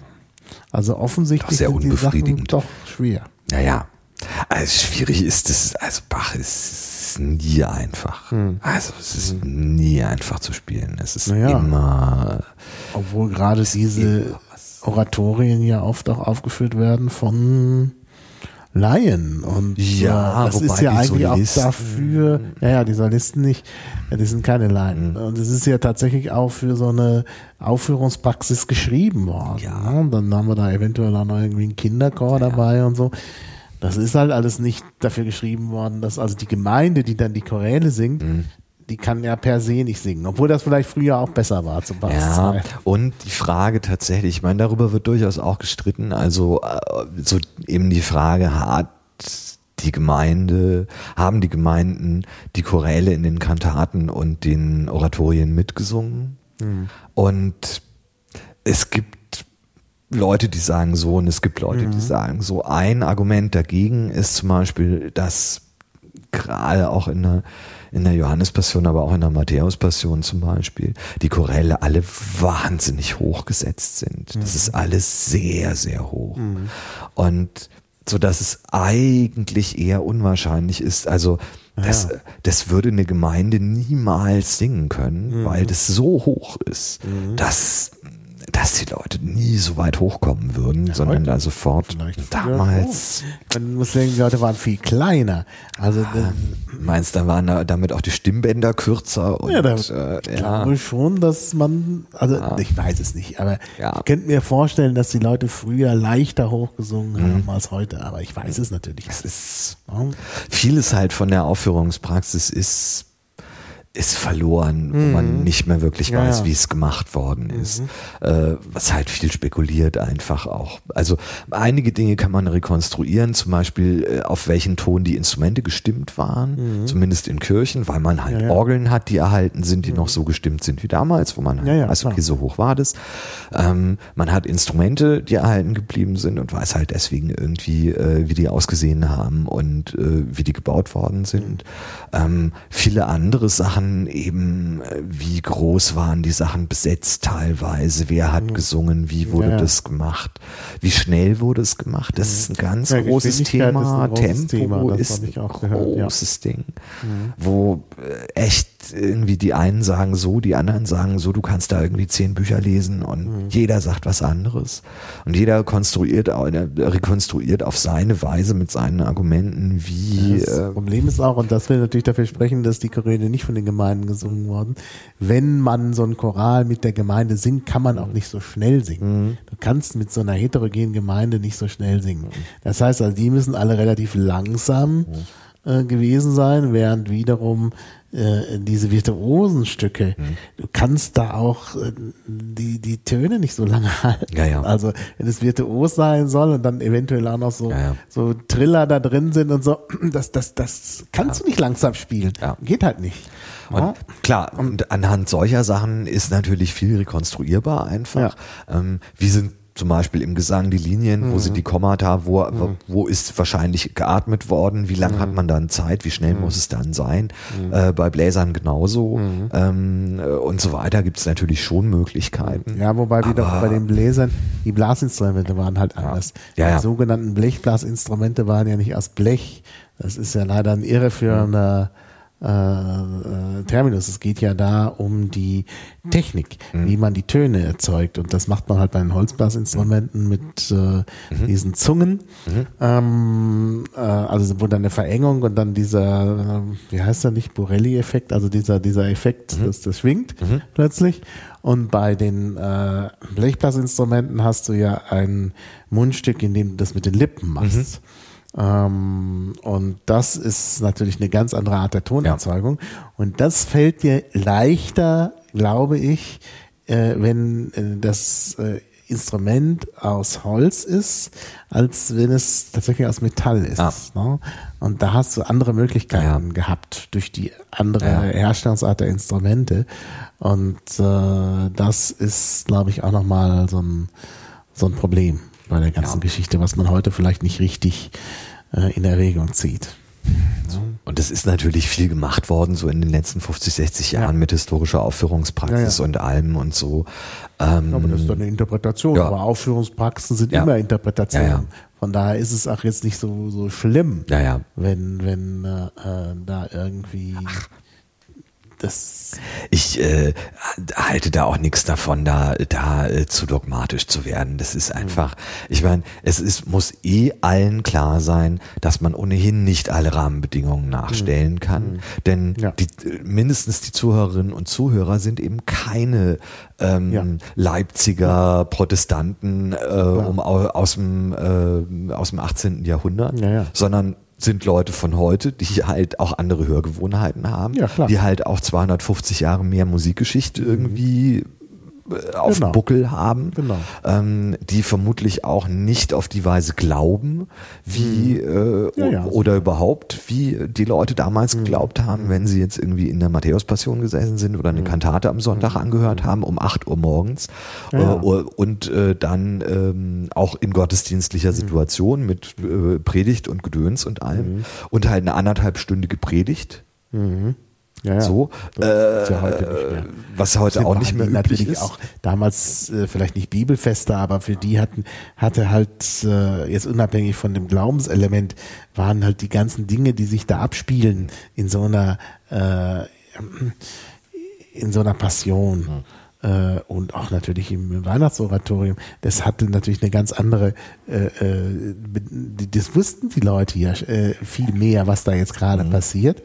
Und äh, äh, das ist ja heute, da brauchst du ja eine Bedienungsanleitung. Da musst du erst mal gucken, wer, wer redet denn jetzt gerade und was ist, was geht denn da gerade vor? Ja, ja, klar. Ne? Weil es nicht alles so selbstverständlich ist. So. Und das ist schon. Sicherlich äh, damals was anderes gewesen und äh, das ist halt bei vielen dieser Sachen so. Hm. Ähm, wenn man von historischer Aufführungspraxis spricht, dass klar sein muss, irgendwo ist da eh Schluss. Ja, ja. Ist da halt eh Schluss? Ja, ja. Allerspätestens beim Publikum. Ja, ja, also, Publikum so. Also das kannst du heute wirklich nicht, Ja. nicht voraussetzen, dass, äh, dass die Leute genau Bescheid wissen. Ja, ähm, ich würde ja gern, wo wir schon dabei waren, gerne auch noch über die Passionen sprechen oder so, aber wäre jetzt nicht Zeit für eine musikalische Pause? Also wir können jetzt noch äh, die äh, äh, so als äh, zweites Ding die Sarabond aus dieser Ja. Partita hören. Ja. Äh, dann äh, schalte ich die jetzt mal ein. Ja.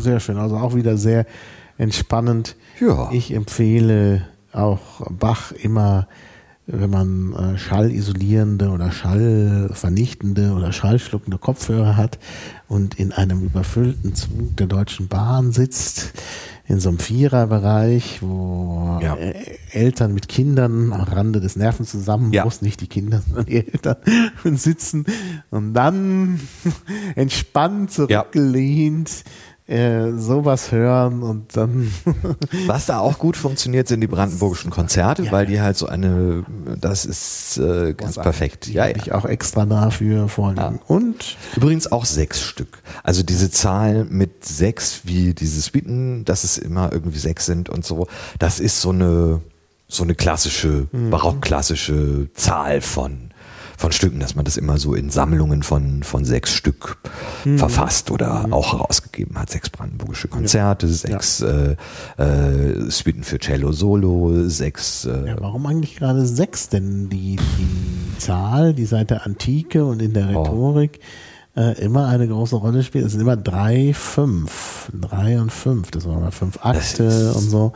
Also Ist fünf da jetzt ist eigentlich Law of Five. Das ist eigentlich genau Ah. Das wir sind, also da jetzt ist auch, komisch. wir sind da jetzt auch keine, keine Theorien oder Publikationen oder irgendwas bekannt, wo jetzt irgendjemand groß darüber was gesagt oder gesprochen oder geschrieben hätte. Naja, warum du hast bei der sechs 6 sind. keine Mitte. Aha. Also ich bin ja zum Beispiel Hm. bei Umfragen, also ich mache ja zum Beispiel immer zur Evaluierung von meinen Lehrveranstaltungen Mhm. Umfragen bei den äh, Studierenden. Will ja auch was lernen und will ja auch besser werden. Und äh, da äh, mache ich das immer so, dass ich versuche, das meine ich irgendwann mal gelernt zu haben. Ich habe es aber neulich versucht tatsächlich zu rekonstruieren. Äh, also ich mache immer vier Antwortmöglichkeiten. Okay. Ich könnte auch sechs machen. Ja. Ich möchte aber nicht fünf machen, weil es dann eine Mitte gibt. Okay. Und Leute, die nicht drüber nachdenken, wählen Ja. die Mitte. Während Okay. bei vier und sechs musst du halt eine Tendenz Ja. haben. Du musst dich am Ende entscheiden, Ja, okay. war es eher besser oder eher schlechter. Und die Mitte wäre sozusagen die Enthaltung. Ja, Äh, und so. bei der Mitte ist okay. halt so, wenn ich Ah. was mit Mitte mache, kann ich darauf Gift nehmen, dass die Mehrheit einfach die Mitte ankreuzt und dann weiß ich nicht wirklich, Ja. Ja. äh, was ist. Während wenn sich jemand Hm. entscheiden muss, dann kann ich doch am Ende eine Tendenz Hm. Die zum Glück häufig auf der positiven Seite liegt. Na. Aber, äh, aber äh, die Mitte wäre, das ist mir, das, das ist mir äh, nicht gut. Deshalb würde ich dann auch wieder für vier und sechs plädieren. Aber bei hm, ja, bei Reden und eben sonst äh, es ist Das halt ist drei und eigentlich fünf immer die bessere Zahl. Ja. Und äh, mehr ist halt schlecht, weil äh, wenn, wenn man mehr als fünf Punkte macht, können sich die äh, Hörer nicht mehr erinnern. Das ist halt das äh, große Problem. Naja. Ja. Also wenn irgendjemand weiß, warum es äh, sechs äh, sind und was es damit äh, für eine Bewandtnis hat, äh, kann ja dann vielleicht das in die Kommentare schreiben von dem Podcast. Genau. Ja, oder ja, so. das, das, ich würde mich entspannt. auch sehr interessieren. Vielleicht finde ich ja selber noch was, was ich ein Ja. bisschen, bisschen mehr danach suche oder vielleicht dann auch total äh, noch mal ein bisschen was lese auch. Dann Manchmal hat man ja überraschende Einblicke. Ja, So, gut. und nun? Wir wollten über die Weihnachtsoratorien und die Passionen sprechen. Ja. Also ich kann ja gleich mal damit anfangen. Äh, Es gibt ja das Weihnachtsoratorium, was sehr, sehr bekannt ist. Also von Bach ist das irgendwie das Werk und man kann sicher sein, dass man das in der Weihnachtszeit irgendwo hört, aufgeführt sieht oder eben auch, äh, wenn, wenn alle Stricke reißen, dann kommt es doch noch über, kommt irgendwas aus dem Weihnachtsoratorium über irgendeinen Lautsprecher ungefragt. Also das ist schon sehr bekannt und sehr beliebt in Deutschland. Wobei ich immer das dringende Gefühl habe zu Weihnachten, das ist sehr seltsam, äh, dass ich die Matthäus-Passion hören müsste. Und es ist auch insbesondere die Matthäus-Passion, ähm, weil die auch so viele Stücke hat, die eigentlich so vom Duktus zu Weihnachten passen, obwohl sie eigentlich sich mit der Passion auseinandersetzen. Ne, Also so dieses Gefühl, da gibt's ja diesen Abschluss da, wir setzen uns in Tränen nieder und das klingt doch irgendwie auch weihnachtlich. Ich meine, das ist, jetzt kann man natürlich was Großes Theologisches draus machen, dass das natürlich alles irgendwie zusammenhängt. Aber naja, die Passionen haben natürlich dann noch den großen Vorteil, dass ja wirklich was passiert. Das Weihnachtsoratorium mit dieser Geburt, naja, das ist, das ist halt eigentlich unspannend. Während, äh, äh, ja, also äh, in der Passion geht's ja nun richtig ab. Da ist ja Action. Wow, das ist ja schon auch ganz interessant. Und da ist, tut sich auch musikalisch sehr viel, muss ich sagen. Ja, ich meine, es ist, äh, es ist halt äh, schon so bisschen das Nächste an, ja gut, es gibt auch ein paar Kantaten, auf die das zutrifft, aber äh, so das Nächste, äh, was in Richtung Oper geht, was äh, Bach gemacht hat. Meine, Bach hat keine Opern geschrieben. Ja, das ist klar. halt so das, was, was so alles außer Opern, Also das, wenn er, wenn er jetzt so ein Ladenlokal gehabt hätte, hätte wäre vielleicht irgendwie draußen gestanden, alles außer Opern, ja. bei, bei allem, ja, aber Opern gab es in der Zeit eigentlich nicht. Ja, so aber Händel hat ja, auch viel. Händel und, ja, ja. Und Händel also, hat aber auch, auch viele auch Oratorien geschrieben. Und ja, das ist, weil, weil er mit seiner, weil er mit seinem Operngeschäft pleite gegangen ist und so. unten, unten ähm, äh, dann nächstes Business gebraucht hat. Naja, ähm, das, das Oratorium kannst du leicht aufhören. So, so eine Oper muss halt an einer ja, ja. Bühnenbild und Zeug. Und ja, man wollte natürlich auch in der Zeit, ich meine, wir sprechen ja von diesem Schwülstigen mit dem Barock und so, da musste natürlich auch was geboten werden in der Oper. Da konntest du nicht einfach mit nackter Bühne spielen, sondern da musste da irgendwie Pappmaché und Engel und, und Gold und so, da musste ja schon was geboten werden. Und äh, es ist wohl auch so, dass, äh, dass Händel die, äh, äh, die Aufführungen, dass die auch sehr spektakulär gewesen sind. Ja, ja. Also dass er wirklich dann hier so, also er hat ja dann selber auch die Orgelkonzerte, die Händel geschrieben hat, sind halt äh, mhm. so als Pausenmusiken für die, für die Oratorienaufführung. Und ähm, äh, das muss extrem spektakulär gewesen sein. Also dann äh, sind so, also Händel marschierte dann irgendwie so ein, ihm wurden dann also so so so äh, Leute mit ähm, äh, Kerzenleuchtern sind dann davor. Ja. Das war also so triumphal. Also äh, das war mhm. schon auch so so ein ziemlicher Star. Also Händel war ein naja. echter Superstar in der in der Zeit. Und und ich meine so Sachen wie Feuer und Wassermusik, da musst ja. du ja auch. Ich habe es zweimal, gesehen. ich habe einmal in Hannover in den Herrenhäuser Gärten, das so am Rande nur, da war ich wegen einer anderen Gelegenheit, tatsächlich auf einer Tagung, die da in dem neu gebauten Tagungszentrum, dem Schloss, ähm, äh, stattfand und man konnte dann so runtergucken und sah dann tatsächlich, die, die spielten da mit beleuchteten Wasserfontänen die Wassermusik. Und ich habe von Händel in äh, Schloss Brühl, südlich von Köln, tatsächlich mal eine Aufführung beigewohnt von Wasser- und Feuermusik in den Brühler Gärten mhm. mit riesigen Feuerwerken. Mhm. Und das hatte schon was.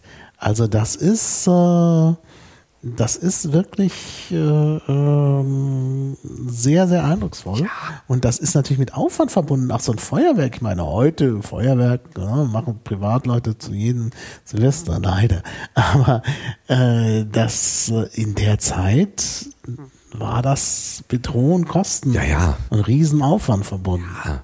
Und äh, man muss auch schon, ich meine, Händel ist schon auch toll. Ja. Also ich ich bin ja schon ein großer Händelfreund. Das ja, ist ja. also ausgesprochen das, da tolle Musik. Wirklich wunderschöne Sachen. Ja. Und ich meine, er hat sich natürlich schon auch speziell, er war schon ein Spezialist. Also er mhm. war äh, sicher Spezialist für Opern und später dann eben für Oratorien.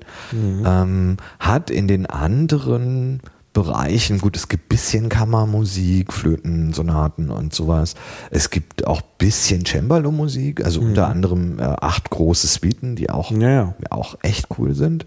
Ähm, es gibt die Orgelkonzerte, es gibt ähm, äh, paar Kantaten, ähm, aber so der Haupt, das Hauptwerk ist definitiv sind halt die Opern und die und die mhm. Oratorien, also so diese großen Werke. Mhm. Ähm, muss man zum Beispiel sagen, bei Bachte ist es halt schon alles sehr viel diverser. Also mhm. äh, der dominiert das ähm, Orgelrepertoire und zwar mhm. nicht nur das barocke Orgelrepertoire, mhm. sondern überhaupt das Orgelrepertoire. Ja, ja, man kommt hat, nicht dran vorbei. Er hat ja, ja. wesentliche Sachen in der Klaviermusik, 200 mhm. Kantaten. Neulich, ähm, neulich mal gehört von einem katholischen Organisten, ähm, der dann sagte, naja, äh, also, das ist nix. Man mhm. muss halt Bach ja. spielen. Eben von der anderen Fakultät. Mhm. Und was einem Katholiken dann vielleicht am Ende schwer fällt. Ja, ja.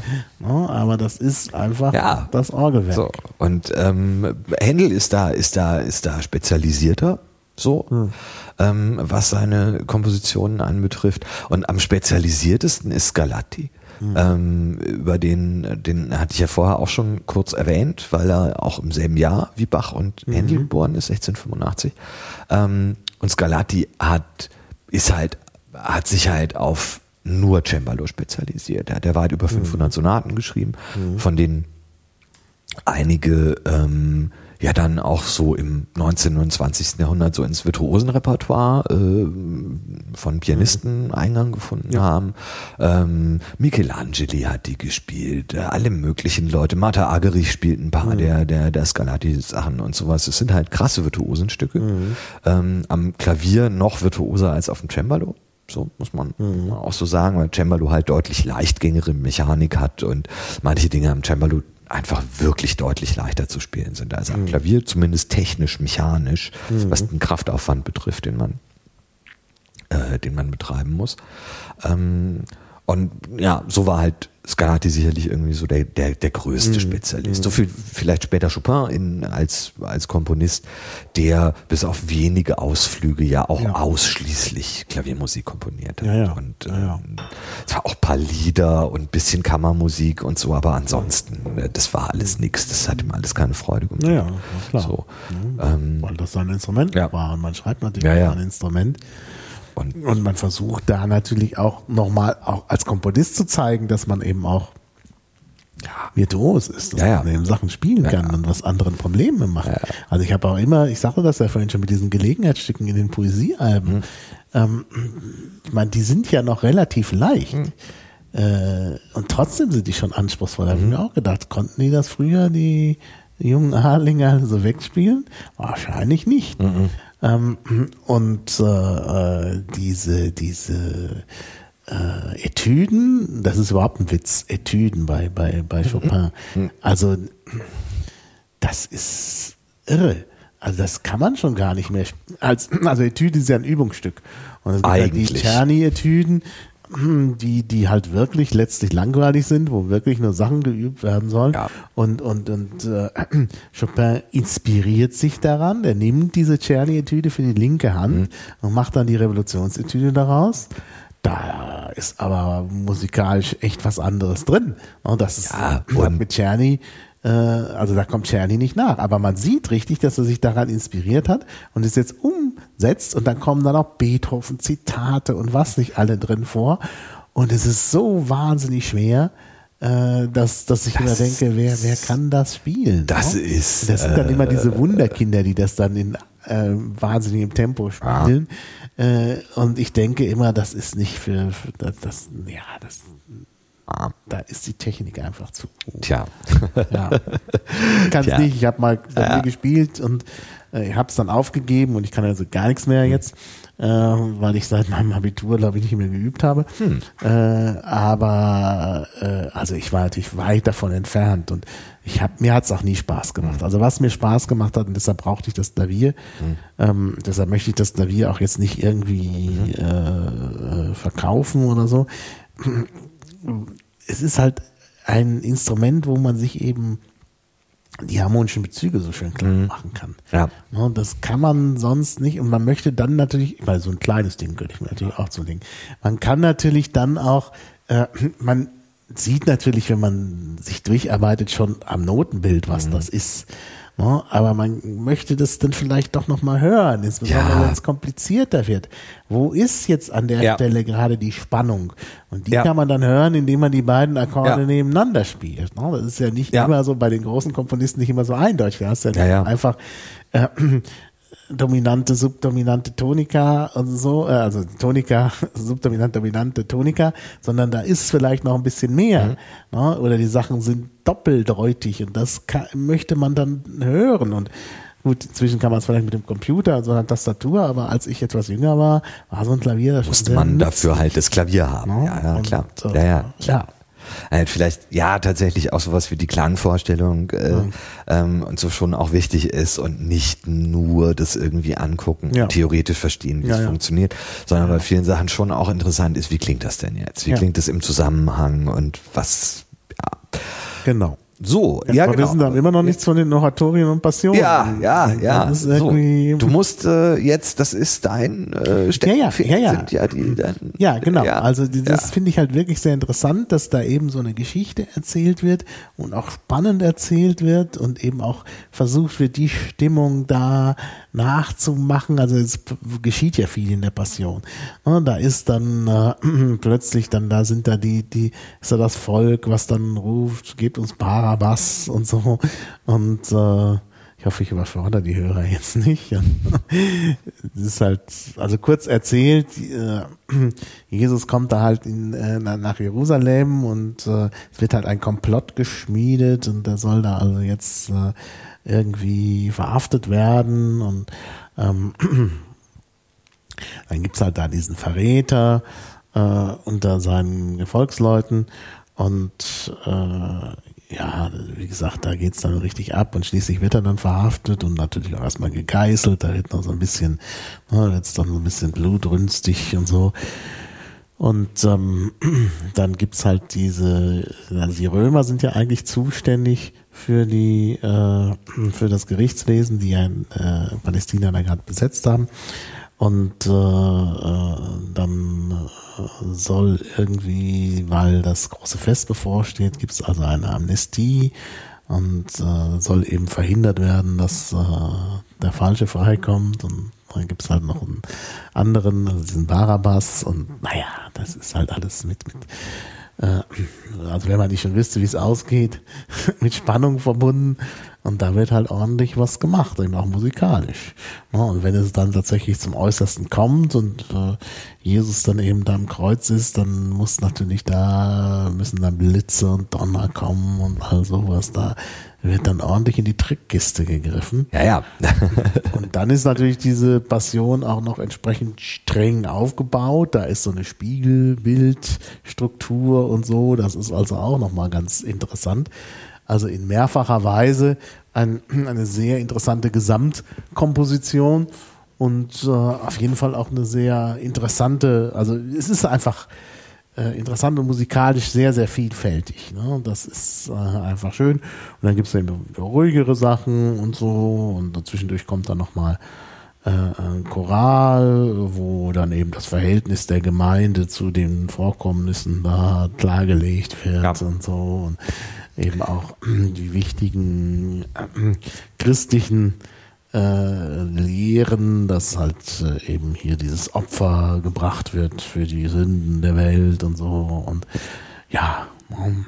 Naja, weil ja der Zweck der ganzen, der ganzen Angelegenheit ja schon ist, den Leuten, die das hören, also hm. der Gemeinde, die halt da jetzt dann irgendwie in so einer Passionsaufführung sitzt, ähm, denen halt zum einen dieses Passionsgeschehen zu erklären und auch mhm. zu zeigen, mhm. ähm, sie ja auch ähm, äh, das mit empfinden zu lassen, so. Also durchaus eben durch die durch die Choräle, die dann da ja auch gesungen werden, ähm, die halt äh, ähm, teilweise eben auch so, ja, tatsächlich die Chorfunktion auch haben, also das Geschehen zu kommentieren, ähm, aber teilweise eben auch das dort in der Passionsgeschichte anwesende Volk darzustellen und eben ähm, äh, äh, quasi auch Mitspieler zu sein, aber eben mhm. auch solche Fragen wie im Choral Nummer drei oder so, ähm, Herzliebster Jesu, was hast du verbrochen, dass man solch hart, dass man ein solch mhm. Äh, harten Urteil hat gesprochen, mhm. was ist die Schuld, in was für Missetaten bist du geraten? Ja? Mhm. Ähm, so, also mhm. eben, das fragt dann der Chor. Mhm. Und dann geht's eben wieder weiter. Und ja, ähm, sagt er dann äh, hinterher auch diese Stelle, die ich äh, vorhin ja. schon mal äh, nannte, bevor wir angefangen haben zum Podcast. No, ich bin's, ich sollte büßen. Ja. An Händen und an Füßen gebunden ja. in der Hölle. Ähm, dein Geißel und dein Plagen und was du hast, äh, was erfahren, das hat verdient meine Seele. Ne? Da kommt ja genau dieses Verhältnis des Individuums zur, äh, zum äh, Heiland eben aus theologischer Sicht wird ja da dargelegt. Ja. Mhm. Und ähm, es ist schon auch wirklich spannend. Es ist schon spannend. Ja, also es ist spannend, was da passiert. Man kennt die Geschichte. Ja. Aber gut, auf der anderen Seite, die meisten Leute, die den sagen wir jetzt, den Herrn der Ringe angeguckt haben. Ja, ja, den auch schon. Genau. Und das wird halt wirklich so umgesetzt. Wussten ja auch. So, dass Leute, die das schon kennen, dann immer noch mhm. ja, da sitzen und beeindruckt sind. Mhm. Das ist es ja. Und halt auch neue Sachen herausfinden, neue, mhm. neue Zusammenhänge herausfinden und halt teilweise auch durch die Musik, wenn die mhm. eben zum Beispiel sehr insistierend ist, wenn da Dinge wiederholt werden, wenn ja. äh, so dann halt auch auf Sachen gestoßen werden. So ein mhm. bisschen schon so auch irgendwie so als Hinweis, so Leute, hier spielt die Musik, hier mhm. ist jetzt, da müsst ihr jetzt mal ja. überlegen, da denkt ihr jetzt mal drüber nach, da seid ihr jetzt mal bitte irgendwie äh, hier auf Zack und, äh, und hört jetzt hier mal genau zu, was jetzt hier los ist und was hier gerade passiert. Ja. Und ähm, das ist natürlich schon eine eine Möglichkeit, also er schöpft da schon wirklich alle Möglichkeiten mhm. aus mhm. eigentlich. Und so, so alles, was er irgendwie in sinngemäß 40 Jahren Berufserfahrung ähm, mhm. auch gelernt hat und erfahren hat. Ich meine, ja. es ist auch das ja. längste. Es ist mhm. das längste Werk. Ja, klar, mhm. okay, Weihnachtsoratorium ist auch ungefähr so lang, aber das sind halt sechs Einzelkantaten, die ja auch jetzt nicht irgendwie für eine Aufführung an einem Tag gedacht sind. So, aber Stimmt, das, das kommt auch nochmal dazu. Das Weihnachtsoratorium Oratorium ist ja äh, so, dass man es an verschiedenen äh, Tagen hört, ja. während die Matthäus-Passion, das geht so in einem Rutsch ja. durch. Und äh, das ist schon auch ja. dann nochmal äh, eindrucksvoll. Ja. Ne? Gut, die Johannes-Passion, die ist etwas kürzer. Ja. Ähm, aber die ist auch nicht so, hat nicht diese gleiche, das ist, äh, also die Matthäus-Passion ist nochmal ein ganz anderes Kaliber. Ja, und zwar wirklich ein, wirklich ein spektakuläres. Ich meine, auch mit den Texten halt. Ähm, äh, ich meine, es sind ja verschiedene, verschiedene Ebenen da rein verwoben. Es sind halt zum einen wirklich die Passionserzählung, die halt drin ist, also so das, so das, ähm, äh, ähm, der, der biblische, also eben der, das Matthäus-Evangelium, die Erzählung, die Passionserzählung daraus. Ähm, äh, dann halt äh, die Choraltexte, also die Kirchenlieder, die halt mhm. rein verwoben sind. Herzliebster Jesu, was hast du verbrochen? Äh, mhm. O Haupt voll Blut und Wunden. Also genau. so die Sachen, die halt mhm. im äh, Gesangbuch, äh, im damaligen äh, evangelischen ja, ja. Gesangbuch in dem gebräuchlichen äh, drin gewesen sind. Und dann halt ähm, noch ein weiterer Text. Sagt man bei bei äh, äh, äh Passionen auch Libretto ja, ja eigentlich oh, schon, oder? Ja. Ähm, äh, eben das äh, von äh, Christian Friedrich Henrizi, also Picander war das Pseudonym. Mhm. Ähm, der hat halt viel mit Bach zusammengearbeitet und ähm, äh, ähm, von dem kommt halt auch die, äh, kommen halt auch Texte zur Matthäus Passion für die Arien zum mhm. Beispiel. Also was halt ähm, klar, die Choräle sind halt die Choräle, also das, was eben als Chorsatz im, mhm. äh, in der Passion dann auch als Chorsatz gesetzt ist.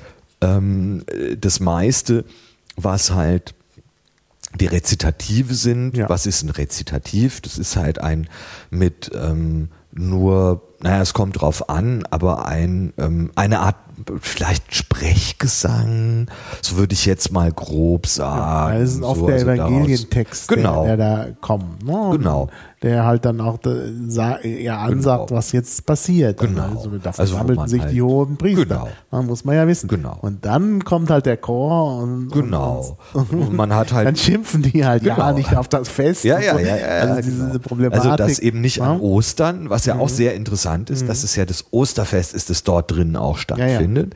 Ja, ja. Ähm, also dieses Fest, um das es da geht. Genau, aber dann versammelten sich die hohen Priester und Schriftgelehrten und die Ältesten mhm. im Volk und so weiter und so fort und hielten Rat. Und dann, sie sprachen aber, ja, nicht auf das Fest, auf das nicht ein Aufruhr werde. Das ist ja mhm. der Punkt. Ja, nicht mhm. da an der, nicht da bei der, nicht da, wenn das ist, sondern ähm, weil das halt kein ähm, Aufstand ist. Ja. ja, ja. Also da ja, sollte es halt nicht passieren. Was halt aber auch krass ist, das ist wahnsinnig kurz. Das sind irgendwie sieben Takte, mhm. acht Takte, die dieses, dieses ja, aber Gezeter da ist, aber das ist so dicht. Ist halt so das Schön ist so dicht. Das, ja. ist halt, das ist, da ja. ist er immer am besten. Ja. Wenn so diese Stimmung da kommen soll. Das ist eben bei Ja nicht auf das Fest, das ist bei Barabbas und das ist natürlich auch beim Blitzen und Donnern. Ja. Also diese Stimmung, das ist einfach. Genau, aber das sind eben diese, eigentlich diese drei Textebenen, also halt der Evangelientext, hm. hauptsächlich äh, Rezitative, also Evangelist und Jesus und Judas und so weiter, die halt einzeln sprechen, so, und halt in Rezitativen sprechen ähm, äh, und eben der Picander-Text. Ja. Und die Choräle, diese drei. Ja, das ist schon sehr verwoben. Ja, ja, das klar. haben wir, glaube ich, noch nicht so richtig äh, deutlich Mhm. gemacht. Das ist wirklich alles äh, sehr, das passt alles äh, sehr gut aufeinander. Also zum Beispiel, ähm, um das nochmal zu sehen, äh, gibt ja dann die Stelle, äh, wo dann äh, gesprochen wird äh, darüber, dass das äh, ähm, äh, dass es da jetzt das Abendmahl gibt und so und dass Jesus ihm sagt, ihr, einer von euch wird mich verraten und dann wieder aufgeregter Chor, Herr, bin, bin ich's. Übrigens dazu gibt es sehr schön, muss man vielleicht auch sehen, das äh, berühmte Gemälde von äh, Leonardo da Vinci mit dem äh, Abendmahl, wo die ja auch alle so völlig durcheinander. Äh, Ja, ja. Äh, Und dann kommt die Antwort der Gemeinde, ich bin's, ich sollte büßen, was ich vorhin schon zitiert habe, was, was natürlich theologisch dazu passt. Ja. Und das ist jetzt auch nicht Pikander, sondern das ist halt tatsächlich, Genau, das ist Gesangbuch. das macht, das macht äh, äh, Bach. Ja. Sagt er, Also die Zusammenstellung. Wir haben hier Ja, gerade ja. hier, bin, äh, Ja, ja. bin ich's. Und dann Ja, natürlich ja. ist die Assoziation naheliegend, dass man jetzt Ja. den Choral von Paul Gerhardt nimmt, Ja. ich bin's, ich sollte büßen. Ja. Aber genau, aber das macht Bach. Diese Ja, ja. Zusammenstellung, genau, Ja, ja. das macht Bach. Ja, ja, das ist seine Theologie, das sind Ja, ja. seine seine Entscheidungen, äh, eben genau das äh, äh, das zu tun und äh, das eben so zusammenzustellen. Genau. Ja, ja, genau. Ja, ja. Und dann auch wieder dann die gleiche Geschichte mit Petrus, der dann sagt, hier, ne, also ich, äh, äh, ich halte natürlich zu dir, wir wissen, das, das klappt dann Mhm. nicht. Und dann auch wieder der Choral dazu, ich will hier bei dir stehen. Wie Ja. Gerhardt. Das passt natürlich sehr schön, ne, weil dann eben tatsächlich so der Gläubige sich in die Beziehung setzt zu den Dingen, die da äh, ablaufen. Ja. Und das ist, glaube ich, das Wesen dieser ganzen äh, Passion, dass eben hier äh, so eine Verbindung geschaffen Ja. werden soll. Und, jetzt, und zwar eine, natürlich tief vom, vom Text, von der Erzählung her und von den überlieferten Texten, also Mhm. eben äh, den, dem Evangelientext aus der Bibel, ähm, die, so eine ganz tiefe theologische, textbasierte Mhm. Verbindung zwischen diesen, zwischen auch diesen Textebenen. Und das ist schon, das ist schon wirklich Mhm. einer der großen Höhepunkte der Musikgeschichte. Das ist, äh, Ja, ja, klar. das ist wirklich, Ja. äh, wirklich sehr, sehr eindrucksvoll. Ne? Also das muss man wirklich sagen. Also kann man immer wieder hören und man ist immer wieder überrascht, weil jedes Mal sich dann eben auch äh, nochmal neue äh,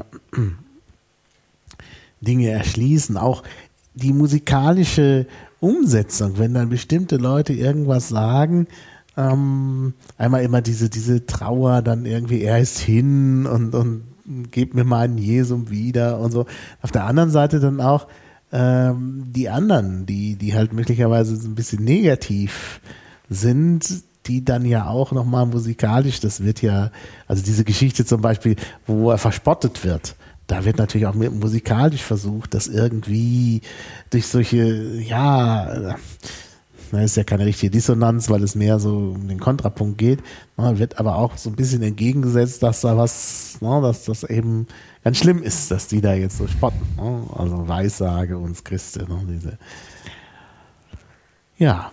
Also das, das ist wirklich ein sehr spannungsreiches Werk und auch natürlich ein Monumentalwerk, weil es ja so groß ist und in dieser ganzen Spiegelform und so.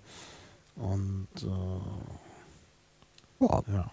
Und die halt auch, was aber natürlich irgendwie so das, so, so vielleicht auch das, das Kennzeichen von so großen Kunstwerken ist, dass es eben, dass es eben so viele Ebenen gibt, dass es halt auch diese letztendlich wirklich spannende Erzählebene gibt, dass es halt wirklich auch darum geht, den Leuten zu zeigen, eine ja, so wie man, vielleicht würde man das heute als Film machen oder so, aber man hat, man musste eben die Medien, die eben da waren und Bach benutzt eben dieses Medium, um das zu tun. Und zeigt halt auch die Geschichte. Er zeigt in, in einzelnen Bildern, was eben tatsächlich auch passiert, was ja schon Ja. auch nicht ganz unwichtig ist, dass es Ja, ja, eben klar. nicht hier irgendwie nur so frommes Gejodel ist sozusagen, sondern dass halt auch ganz klar ist, da passiert eine Geschichte.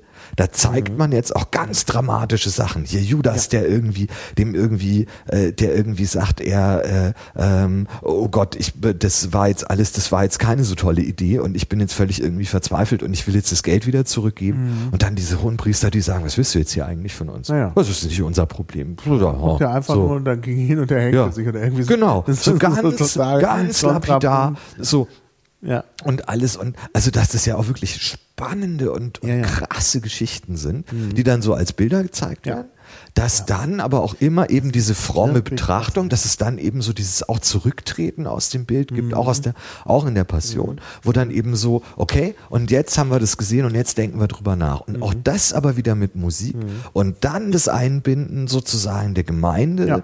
äh, über die Choräle, ja, ähm, also so dieses Mitmachen sozusagen, Klar. Mitdenken, miterleben und immer der Bezug auf diesen, auf die, auf die Zuhörer selbst die eben genau. nicht nur reine Zuhörer ja. sind, sondern durch diese, durch ja, diese Geschichte, durch die Erlösung, durch die Theologie, genau. durch, durch den Glauben, der die auch mhm. alle verbindet, mhm. natürlich an ja. die ist es gewandt, mhm. irgendwie ja nicht nur Zuschauer dieser Erzählung sind, sondern eigentlich mittendrin. Ja. Weil man, wann führt man das auf? Kurz vor Ostern, also ja, auch da eben genau da genau zu dem Zeitpunkt, Zeit. wo die Geschichte spielt. Mhm.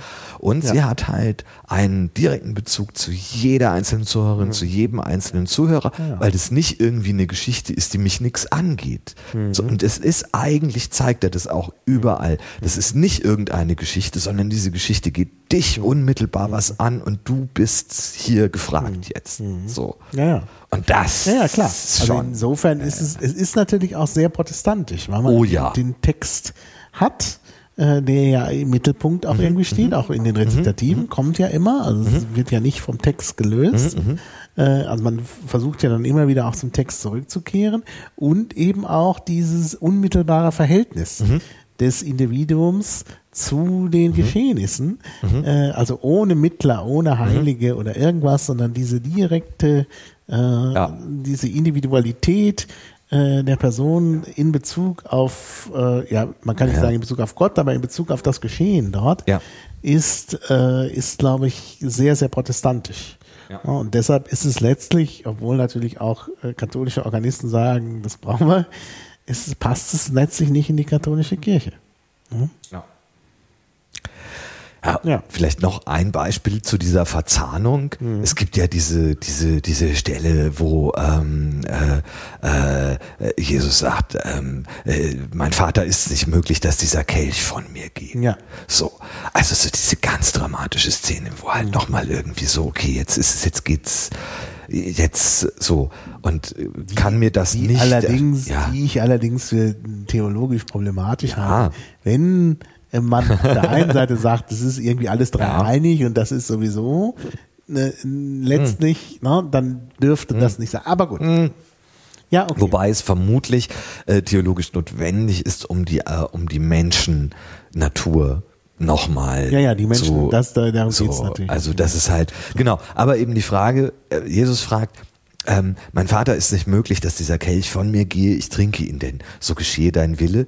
Der Chor was mein Gott will, das geschehe allzeit. Sein Will ist stets der Beste. So, also auch da wieder das diese. ja, ja, klar. Das ist natürlich nochmal ganz klar. Ja. Äh, äh, diese, das passt dann auch natürlich in ja, die ja. Zeit mit den vielen Leiden. Ja wo man sich da ja. rein begeben muss, weil es ja wenig Hilfe gibt, ja. ne? weil auch die Medizin das alles nicht anders, also nicht, nicht viel da ist. Ja, ja. genau. Ja, Mhm. Ja. Also das ist schon dann auch, dann auch interessant. Ja, also so. wie gesagt, es ist gut, dass es das gibt. Da kann man halt auch mal, noch mal sehen, worauf es dann auch im äh, evangelisch-lutherischen Protestantismus ankommt. In der Tat. Weil man das ja sonst von den Vertretern der Kirche nicht immer so deutlich mitbekommt. Und weil äh, von den derzeitigen und weil ja böse Zungen behaupten, dass es, äh, dass es schwierig wird, äh, dass der Protestantismus noch bis zu seinem Jubiläum in zwei Jahren hm. signifikant aushält wegen der vielen Kirchenaustritte. Aber gut, äh, ich will jetzt nicht für die Kirche werben, denn ich bin auch ausgetreten. Ich gehöre auch nicht dazu. Also, aber es ist halt trotzdem an dieser Stelle, äh, das ist so der Punkt, wo man immer sagt, ja, das, das ist beeindruckend. Und, ne? also, Ja. ja. Was müssen wir denn noch unbedingt ansprechen? Was haben wir? Wenn du noch eine, ein Klangbeispiel hast. Ich habe noch was, was das nicht, von Bach ist. Ah, ja. Was vielleicht gar nicht schlecht ist, mal, äh, weil bisher alle Beispiele von Bach waren. Ich habe, ich habe, ja, ja, ich habe aber noch was zu Bach, ja, unbedingt. äh, was ich dich fragen wollte. Ich Oh könnte mir aber vorstellen, dass es vielleicht am Ende doch nicht, äh, dass, dass wir das nicht klären können. Ja. Mm, Und zwar, ich hatte ja ein bisschen nach Illustrationen für den Podcast Ja. gesucht und da gibt es ja ein berühmtes Bachbild von Elias Gottlob Hausmann, wo er Mhm. Noten in der Hand hält. Und da habe ich jetzt erst gesehen, dass es sich um einen sogenannten Rätselkanon handelt. Und da habe ich jetzt versucht, was herauszufinden, aber das ist mir nicht gelungen. Weißt du da mehr dazu? Ich habe da auch mal was drüber gelesen, hab's aber jetzt auch nicht mehr im Kopf. Schade. Naja, da müssen Aber wir das, äh, Input geben. Genau, die müssen da müssen da auch mal äh, äh, wieder Genau, was. Das ist ja hier ein äh, Mitmach-Podcast und das ist genau. genauso wie im, In der Passion. wie in der Passion. Genau. Da ist hier, äh, Muss, da äh, mit auch- Response auch mit äh, fleißig mitgearbeitet werden. Aber gut, ich meine, dann können wir den, den Froberger äh, noch, das ist ein anderer äh, barocker Komponist. Das ist einer, den ich sogar nicht mal kenne. Also das Ach. ist wirklich Froberger. Ja, Ich dachte immer, mir macht man nichts mehr vor, aber ich sehe, genau. Also muss mich hier bescheiden Jo- zurückziehen. Johann Jakob Froberger, der äh, ähm, eher so äh, halt aus der aus der süddeutschen barocken Tradition äh, eben irgendwie kommt, ähm, der in Wien äh, gewirkt hat äh, unter anderem und ähm, äh, aber auch äh, viel in Italien äh, gewesen ist, von den italienischen ähm, äh, Komponisten gelernt hat und zwar hauptsächlich von Girolamo Frescobaldi, was so der der große Girolamo, ne? Girolamo? Ich weiß es nicht. Musst du mir sagen, du kannst Ja, es. ja, du ich, kannst äh, ich mache mich jetzt hier wahrscheinlich zum Deppen, aber Du kannst ich bin mir relativ sicher, dass, Dass man das- Girolamo ist. Gut, äh, du, äh, ich meine, ich äh, habe ja, ich tue ja nur so, als Ja, ich könnte kann ich ja jetzt- Italienisch. Ich kann ja jetzt mal die Regel verraten, die ist ganz einfach. Ach so, ja, wunderbar. Der Betonung.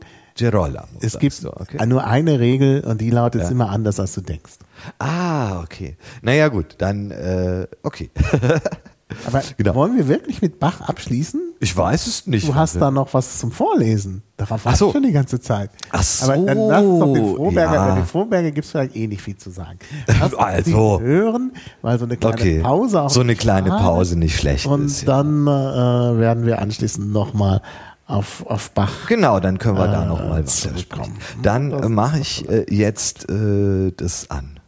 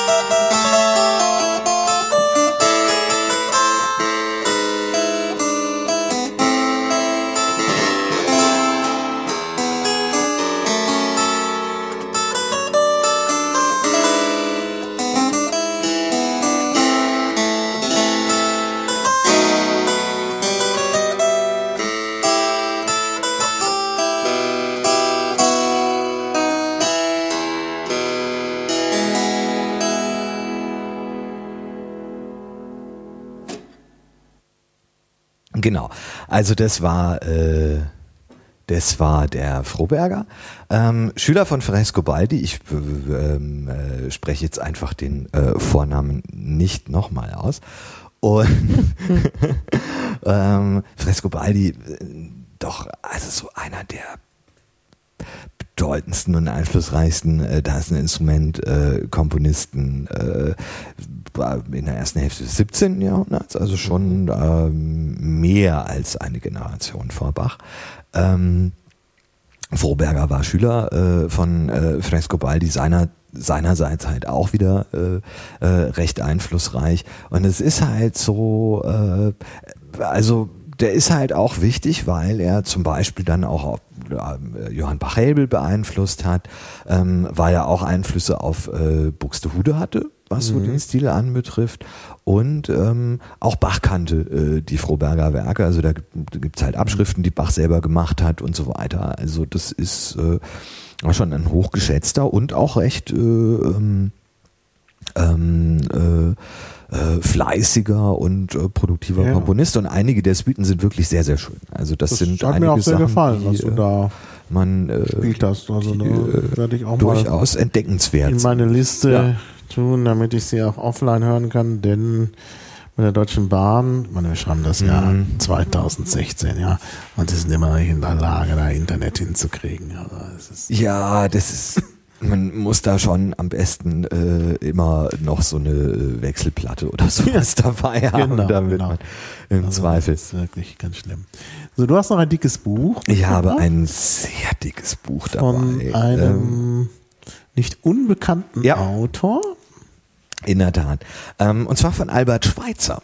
Albert Schweitzer. Albert ja, Schweitzer. Kennt man jetzt mehr so als den als guten, als guten Menschen. Ja, ja als Menschen. Äh, ja. genau, äh, der äh, äh, ja äh, da in äh, in, äh, wie heißt, wie hieß das? Lambarene. Lambarene, ja. Genau, dieses ähm, äh, Krankenhaus da mhm. äh, gegründet hat, ähm, der ja auch den, ähm, Philosoph den äh, Friedensnobelpreis äh, bekommen mhm. hat 1952. Ja. Ähm, und ähm, eben als Arzt dort als äh, Arzt bekannt äh, geworden ist, aber ähm, auch Theologe gewesen ist, mhm. ähm, auch als Philosoph gewirkt hat und eben auch als Musiker. Also schon so eine dieser Persönlichkeiten, äh, äh bei denen man sich immer fragt, wie die das gemacht haben. Ja, ich ja, meine, so der war in, haben, der ja. war in evangelischer Theologie habilitiert. Ja, der hat sich, äh, also in Theologie habilitiert, ist dann, äh, äh ist, äh, war halt auch, äh, ist dann halt, äh, hat halt dann Medizin in Straßburg studiert. Äh, ähm, äh, also das ist halt und auch halt auch, ich meine, ich glaube, er hat drei ähm, ähm, äh, Promotionen äh, hingelegt. Ähm, so. Also schon irgendwie eine sehr spektakuläre Persönlichkeit und ähm, was vielleicht weniger bekannt ist, ähm, er war auch ein sehr äh, ein sehr, sehr begabter Organist. Mhm. Hat ja halt auch Musik studiert, hat äh, bei äh, Jean-Marie Vidor den man mhm. heute als Orgelkomponisten ja durchaus auch noch kennt, äh, durch verschiedene Sachen, insbesondere halt aber äh, durch eine besonders spektakuläre und äh, wirkungsvolle Orgeltoccata. Mhm. Ähm, so. Und äh, bei dem hat er eben, hat er eben äh, Musik studiert und Orgel studiert und hat, äh, was auch, ich habe das auch irgendwo, habe ich eine Aufnahme zu Hause auch, auch noch auf Vinyl mhm. ähm, von äh, Bachschen Orgelwerken, mhm. die Vidor auf der Orgel eingespielt hat. Ähm, auch so bis hin zur Finanzierung dann äh, von dem Krankenhaus. Ähm, aber äh, der war durchaus auch als ähm, Organist dann tätig und hat eben auch äh, Bachsche Orgelwerke aufgenommen. Mhm. Mhm. Und er hat ein sehr, äh, wie du sagst, dickes, ein umfangreiches Buch äh, über Johann Sebastian Bach äh, äh geschrieben. Davon habe ich jetzt hier äh, eine Ausgabe aus dem Jahr 1948. Ähm, ist allerdings äh, schon Anfang des 20. Jahrhunderts geschrieben worden, so die, äh, genau, diese Bach-Monographie 1905. ähm, äh, in französischer Sprache. Ähm, und ich habe hier jetzt eine äh, Übersetzung, die aus dem Jahre 1908 stammt in einer etwas späteren Auflage. Und ähm, er geht halt so durch das gesamte, ähm, also zum einen eben durch die äh, durch die Bachsche ähm, äh, durchs Leben so, also mhm. durch so, so biografische Informationen, ähm, aber auch ähm, ja so grundsätzlich, was wir vorhin so ein bisschen gesprochen hatten, aufführungspraktische Fragestellungen, musikhistorische Fragen. Ähm, er geht durchs gesamte Werk, also mhm. so Fragen wie ähm, äh, Wiedergabe der Klavierwerke. Er behandelt auch die Frage Cembalo oder moderner Flügel. Also auch eine Frage, die äh, mhm. offenbar schon 1905 ähm, von Interesse gewesen ist. Ähm, schreibt auch über äh, natürlich über die Matthäus-Passion, über die Messen, äh, die Kantaten, äh, die Instrumentalwerke, die Orgelwerke, mit denen er sich natürlich besonders gut auskannte und so weiter. Ähm, hat da also eine sehr auch wiederum einflussreiche Schrift äh, verfasst, äh, die äh, mhm. durchaus auch heute noch zitiert wird. Nicht immer zustimmend. Ich ja. stelle gerade fest, dass er das auf Französisch. Ja, ja, das ist äh, die Originalfassung ist äh, ist äh, Französisch. Und zwar, ja. weil er angeregt war worden mhm. war von seinem Orgellehrer äh, mhm. das auf Französisch zu schreiben, um mhm. dem französischen Publikum, was mhm. ja eben nicht diesen ganzen mhm. Hintergrund kennt und Protestantismus vielleicht mhm. auch nicht so zu Hause ist, und wenn dann in einem anderen, eben gerade diese äh, protestantische Kirchenmusik mit ihrem Wortbezug, wie es hier so schön steht, äh, näher mhm. zu bringen. Und klar, das ist jetzt auch äh, da, also es ist jetzt auch verständlich. Übrigens, hat der Wikipedia-Artikel über der Deutsche ja. über Albert Schweitzer einen ganzen Abschnitt mit der Überschrift Bach-Interpret. Ach. Ja, das ist wohl ein wichtiger Aspekt. Übrigens steht hier auch in Lambarene spielte Schweitzer nach seiner Arbeit im Hospital auf einem extra für ihn gebauten tropenfesten Klavier mit Orgelpedal. Ach, ein tropenfestes Klavier, sehr schön. Er übte damit auch für seine Schallplatteneinspielungen und die Orgelkonzerte, deren Erlös seiner karitativen Arbeit zugute kam. Ja, interessant. Ja. Und wir können äh, jetzt einen kurzen Abschnitt äh, daraus ja. auch hören. Ähm, und zwar, äh, weil wir gerade schon Wort und Ton bei Bach. Also war ja der Wortbezug. Ja, das ist vielleicht äh, dann auch. Genau das äh, zentrale Thema, ja. Auch wichtig. So, das Verhältnis der Bachschen Musik zu ihrem Texte ist so lebendig, wie es nur vorgestellt werden kann. Dies ergibt sich schon im Äußer dies gibt sich schon im Äußerlichen kund. Die Struktur des musikalischen Satzes ist bei ihm nicht dem Bau des Wortsatzes mit mehr oder weniger Kunst angepasst, sondern mit ihm identisch. Man vergleiche Bach hierin mit Händel. Bei diesem besteht die musikalische Periode eines langen Wortsatzes aus meisterhaft zusammengefügten Einzelstücken, wobei aber der Wortsatz seine natürliche Form bis zu einem gewissen Grade aufgeben muss, um sich in die der Musik zu schicken. Dabei bleibt immer ein gewisser Antagonismus der Rhythmik beider Sätze zurück. Man hat den Eindruck, dass, wenn man das Händelsche Thema auf den Boden fallen ließe, die Tonmelodie und die Wortmelodie in ungleiche Stücke auseinanderbrechen würden. Bei Bach hingegen blieben beide unversehrt beieinander, denn sein musikalischer Satz ist nur der in Tönen gehärtete Wortsatz. Seine Musik ist eben nicht melodisch, sondern deklamatorisch. Auch er ist, was Guido Adler von Wagner behauptet, eine Erscheinung der großen Renaissance-Musik.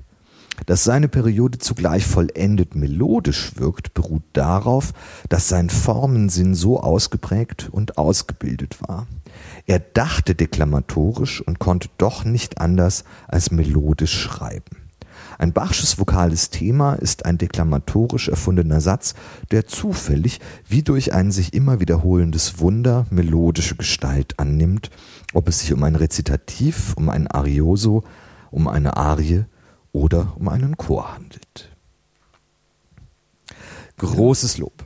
Ja, großes Lob. Sehr ja, großes Lob. Und was äh, Schweizer in dem äh, Buch dann tatsächlich auch macht, ist, er guckt sich halt zum Beispiel sehr genau die ganzen Kantaten an und ähm, er zieht halt aus diesen, aus diesen Stücken ähm, Informationen darüber und macht auch Aufstellungen darüber, was bestimmte Wendungen in der Musik, bestimmte Formen, die Bach verwendet, bestimmte musikalische Ideen, die er verwendet, was da jeweils der Text dabei ist und leitet mhm. eben daraus. Ob er damit immer hundertprozentig recht hat, ist jetzt auch umstritten, war es wahrscheinlich damals schon und ist es heute auch immer noch.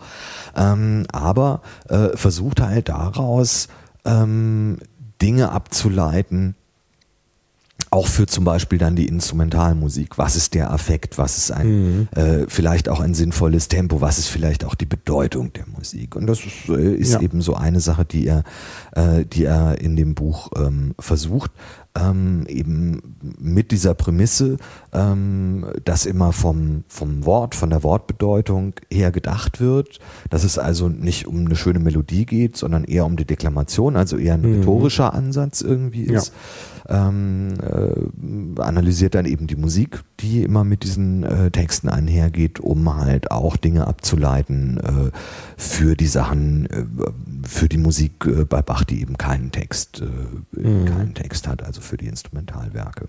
Ja. Ja. ja. Genau. Das äh, soweit der gute Albert Schweitzer. ja, das ist wirklich ein, ja. Also war mir vorher gar nicht bewusst, dass der so ja. Ja, dass er da so tief eingestiegen so viel ist. tief auch, eingestiegen ja, ja, das ist. Ja, ja, das ist. Das scheint, oh. das war auch ganz schön nerdig irgendwie. Ja, ja, oder? das stimmt. Also war, jetzt war nicht irgendwie sich mal so ein bisschen damit beschäftigen, sondern gleich sich habilitieren. Gleich bis zur, alles bis zur Habilitation. ja. Das ist wirklich unglaublich. So. Wirklich unglaublich. ja, ja. Also also so ja, krass in diese Sachen reinzunörden. Ja. ja. ja. Tja. Hm. Ja, wir haben sehr viel über Bach gesprochen. Es ist nun wirklich auch nicht so, als ob die äh, Barockmusik nun ausschließlich aus Bach bestünde. Ich lese hier gerade oh ja. in, dem, in dem Artikel ja. äh, zu Schweizer und den Nationalsozialisten. Mhm. Versuchen von Josef Goebbels, den in Lambarene wahlenden Schweizer einzuladen und für die NS-Ideologie zu gewinnen, erteilte er auf die mit deutschem Gruß geschlossene Anfrage mit zentralafrikanischem Gruß eine höfliche Absage. Aber da hatte er dann auch noch Humor. ja gut, ich meine, da war keine ja. Gefahr für ihn. Ja, ja. Das ist, ähm, ja, schon irgendwie ein ziemlich cooler Typ. Oder 90 Jahre ist er auch noch geworden. 90 also, Jahre, ja. Naja, schon ja, krass. erstaunlich. Ja, schon krasser Typ. Ja. Tja. Ja, genau. Ja, ja. ja. Ja. Da sind wir ja eigentlich soweit durch. Wir waren sehr fleißig. Also wenn du jetzt nicht noch irgendwas hast, dann äh, Nö, ich bin jetzt äh, wichtig ist. Soweit. Hast du noch irgendwelche Musik, die man Nein, zum Schluss? Ach, ich bin, äh, ich habe Wir brauchen eigentlich noch ein Outro. Ach, naja, gut, das lässt sich dann finden. Ja. Das kriegen wir hin. Ja, okay, Ja, ja. das brauchen wir ja auch nicht sofort. Ja. Äh, ja, also dann bedanke ich mich ganz herzlich für diese doch sehr anregenden zweieinhalb Stunden, etwas Ja. mehr sogar. Wir sind sehr fleißig. Also wir muss ich schon sagen, das hat mich wieder sehr begeistert. Ich werde den Rest des Monats, äh, nee, der Herr endet ja heute Nacht, also Hm. das, den Februar über wahrscheinlich nochmal Bach rauf und runter hören. Da Ja. gibt's ja so viel, das ist ja wirklich klasse auch immer. Das ist alles so gut hörbar. Das ist auch sehr schön. Tja, Das Urheberrecht ist längst verflossen, und wenn du dann auch noch In selber Tat, in der spielst, können wir das ja hier Ja, auch ja. so schön einbauen. Ach, das ist wieder, wieder ein toller Vorteil. Also Ja. hat mir großen Spaß gemacht. ja, vielen Dank für die Einladung. Wir- wie immer sehr schön. Ja, wir werden sicherlich auch noch mal Gelegenheit haben. Ja. Gucken, ob wir dann wieder was mit Musik machen oder so. Also die Musik-Podcasts, ich habe ja jetzt eine ganze Reihe in Folge, Mhm.